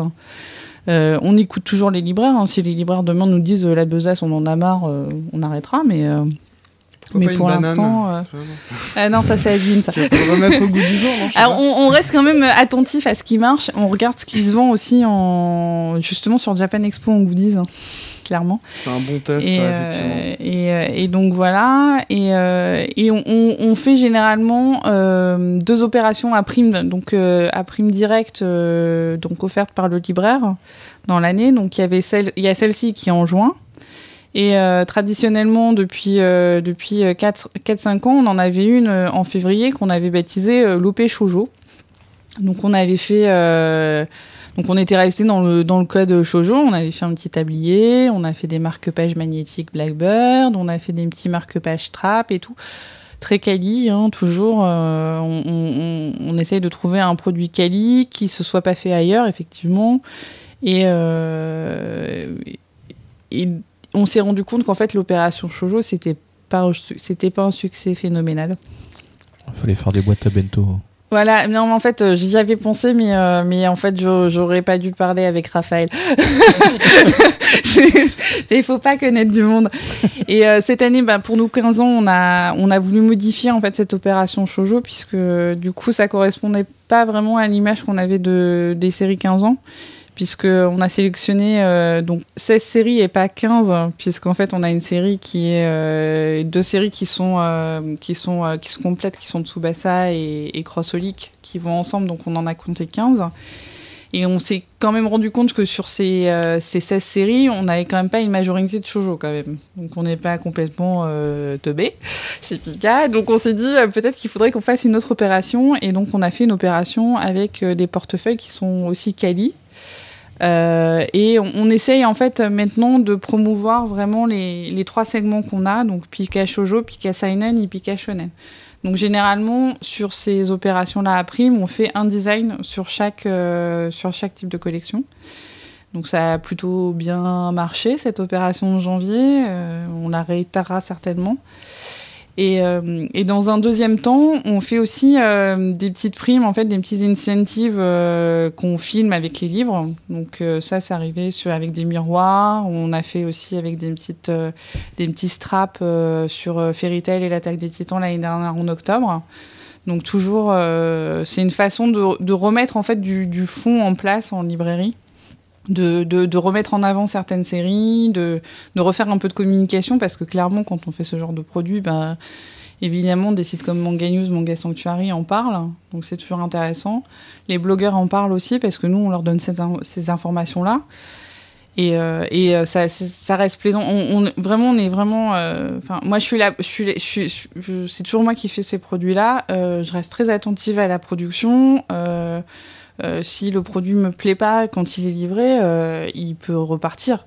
Il n'y a pas de problème. De toute façon, il y a toujours des protos qui sont faits, euh, tu as un contrôle. Tu as toujours un proto important. Et, et ensuite, il y a aussi un troisième aspect, c'est c'est pas arrivé souvent, mais ça peut arriver. on a vu sur Billy Bat, alors c'est une série qu'on... Moi, j'ai J'étais un peu triste parce que c'est sorti pendant que j'étais pas là, j'étais en congé maternité, mais j'avais fait toute la promotion en amont puisqu'il fallait faire la promotion presque six mois avant la sortie de l'ouvrage. Et, euh, on a vu un matin arriver euh, sur, euh, sur les sites une information concernant des ex-libris au Japon. Donc les fameux ex-libris que nous on a fait en librairie. Et en fait, c'était offert au Japon si tu achetais l'intégralité de Billy. Donc, tu avais un jeu de deux euh, qui était offert si tu achetais en librairie euh, l'intégralité de Billy Bat. Et un deuxième jeu si tu achetais l'intégralité sur Amazon. Donc en France, c'est pas légal, on ne peut pas proposer euh, ce type de, d'opération uniquement à un seul, euh, un seul revendeur. revendeur. Donc typiquement proposer uniquement à Amazon, c'était un peu hors de question. Et surtout, euh, dire qu'en fait c'était pour l'intégralité de la série, c'était pas possible quoi. Parce qu'on sait euh, pertinemment que nous, les clients euh, qui suivent ce genre de série comme Billy Bat, qui, qui est Urasawa, on sait que s'ils ont commencé la série, ils l'ont continué. Il y a quand même peu de chances qu'ils l'arrêtent en cours de route. Ils la suivent peut-être un petit peu moins assidûment, mais quand même. Et donc on s'est, on s'est posé la bonne question, on a réfléchi un petit moment et on s'est dit, euh, bah, la bonne idée c'est de, d'offrir ces ex-libris en quantité limitée pour le marché français. Donc c'était 3500 exemplaires mmh. de mémoire. Euh, et euh, donc on les a offerts sur certains, c'était au moment des sorties de certains volumes, donc c'était le 6, le... Tous les deux numéros? C'était tous les deux numéros, c'était, c'était le 7, le 9, le 11. Et, euh, il n'y en a pas eu. Euh, il y en a eu quatre. Il y a, bien eu les quatre. Et, euh, et, au final, en fait, on s'est rendu compte que déjà, les lecteurs nous ont complètement adhéré à cette opération. Parce qu'on a, on a remarqué qu'en fait, la rotation des stocks était beaucoup plus importante sur ces volumes-là. Et même sur certains volumes précédents, parce qu'en fait, on l'a vu sur, au tout début de l'opération, puisque finalement, en fait, il y a des personnes qui ont, qui ont acheté d'autres volumes qu'ils n'avaient pas pour avoir euh, justement pour avoir l'ex-libris.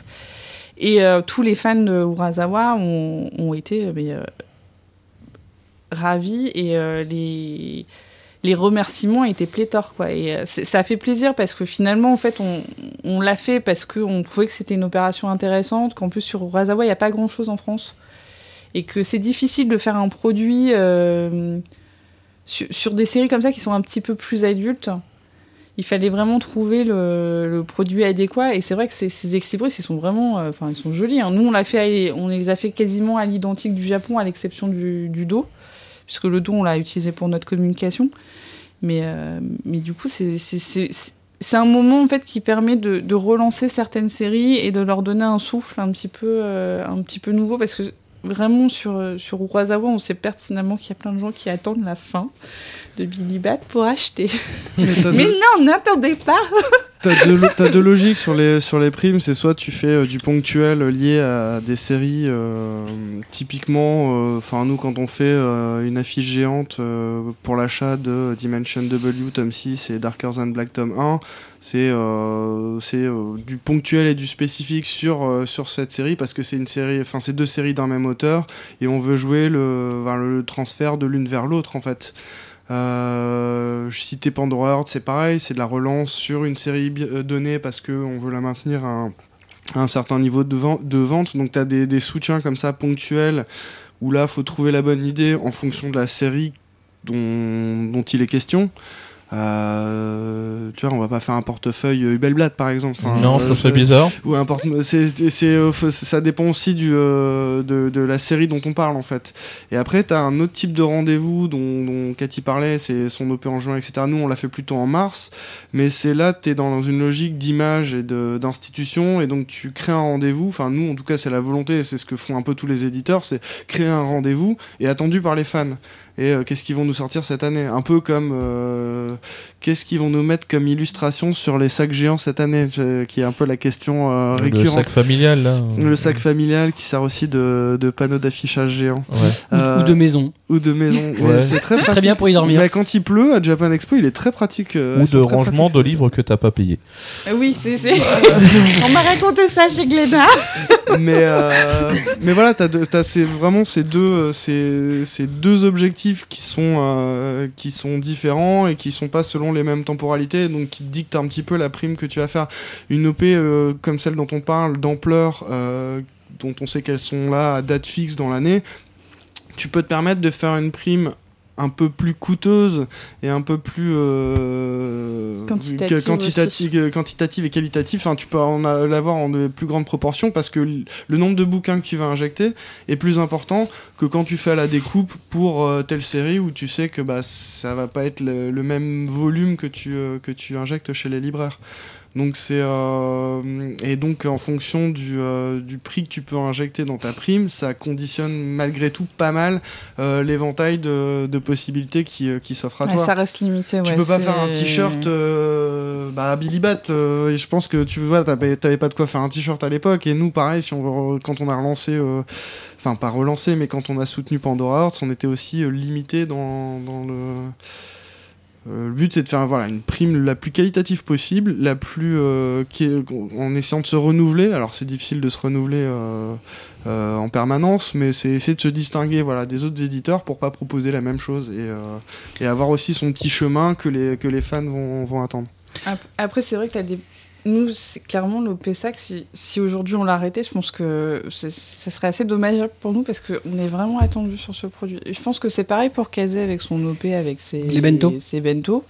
Ça reste quand même. euh, une fois que tu as une bonne idée, des fois, il faut pas trop la lâcher parce que c'est un peu compliqué. C'est le, fa- fameux rendez-vous attendu par C'est le fameux euh, rendez-vous, quoi. Tu vois les sacs géants de Japan Expo.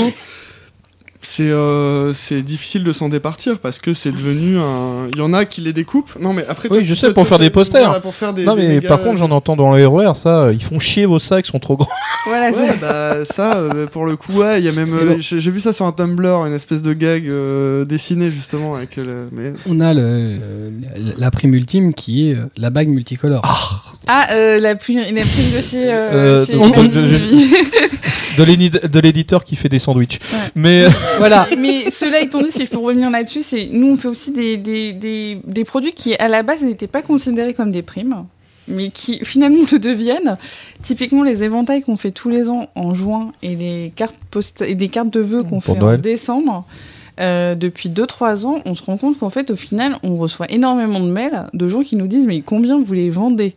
Oui. Et nous, on est là, on fait Mais nous, on les vend pas, quoi. Enfin, et on est assez surpris et on se rend compte que même les libraires sont ultra demandeurs parce que finalement c'est un produit qui plaît bien. Ah et, euh, C'est toujours bien d'avoir un petit truc à donner. Et finalement c'est pas, enfin pour nous c'est pas un produit ultra ultra coûteux. Euh, c'est assez fun à faire, franchement, parce que moi j'aime bien les faire tous les ans. C'est euh, un challenge parce qu'il faut trouver des illustrations, mais, euh, mais c'est assez marrant. Et, euh, et euh, je pense que du coup, on a créé deux nouveaux rendez-vous avec Pika parce que euh, là, je sais que bah, les éventails sont déjà attendus. Tu ne me oui, je te le confirme. On va en rester là, parce qu'on a déjà largement dépassé le temps imparti. On vous rappelle pour terminer que vous pouvez suivre notre actualité sur notre page Facebook, sur notre compte Twitter @mangacastfr. Vous avez aussi notre application qui est disponible à la- l'adresse app.mangacast.fr avec 2P. On remercie la librairie Ayaku Shop, 4 rue dans le 5e à Paris, la librairie qui nous accueille, ayakushop.com avec un H comme dans H, ainsi que Manga Sanctuary, le gestionnaire de collection de manga et animé du web manga-sanctuary.com. Cathy, Fabien, merci d'être venu partager avec nous votre métier. Bah, merci à vous Merci à vous. hein, On vous souhaite nous euh, plein de super bons titres. euh, deux. Ouais, mais ça, il y a- y ce qu'il faut. Il y a ce qu'il faut dans les valises. euh, Il y a c'est ce qu'il voilà. faut. On, peut, on peut d'opérations se faire sympas. de la promo. Bah, vous pouvez annoncer des licences que vous n'avez pas encore annoncées. Non, Allez-y, non, Ah, le non, micro non, est ouvert. non, tu non. veux que j'annonce une licence que j'ai pas annoncée? Allez, je t'en annonce une seule. Allez, Wow. Je peux te l'annoncer. Je pense, euh, de toute façon, on l'annoncera finalement dans pas si longtemps que ça.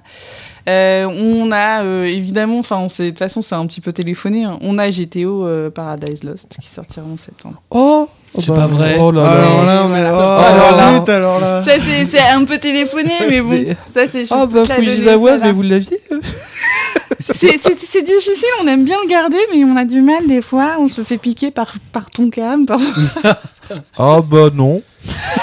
mais pas de beaucoup. Voilà. C'est pas grave, parce Ah, bon, c'est que pas GTO, ça reste chez nous, ça reste quand même euh, Ah bah, un grand ouais, pour- classique euh, de Pika, et c'est quand même. euh, j'ai quand même une bonne vente hein, chez nous. Ouais. Toujours. Voilà, quant à nous, on va se donner rendez-vous le mois prochain pour un nouveau numéro Manga Cast et dans quelques jours pour un nouveau Manga Cast Omake. On vous laisse avec notre ending theme du jour, ce sera Orange qui est le deuxième ending theme de Shigetsu Akimino Huso alias Turian in April, diffusé chez One Akanim et est manga. disponible chez nous depuis euh, demain. Voilà, oui, demain. mais en fait, au Enfin, moment ah oui, où on sera merde, publié, ce que- sera. voilà. Donc, Donc, disponible, dans toutes les bonnes librairies, notamment à Yaku Shop. voilà. Oh, c'est gentil. chez Kiun, oui, mais enfin, on en a plus beaucoup en stock. hein. D'ici là, à mon avis, t'auras plus plus rien. Si, si, on a, on a tiré ce qu'il faut. Oui, mais lui, il a plus rien. Ah, J'ai presque tout vendu. T'as déjà tout vendu Bah, euh, faites durer à sort. En attendant, comme d'habitude, lisez des mangas, c'est bon pour vos chakras, matez des animés, c'est bon pour votre santé. On vous kiffe, des bisous, à bientôt. Salut Salut. Salut.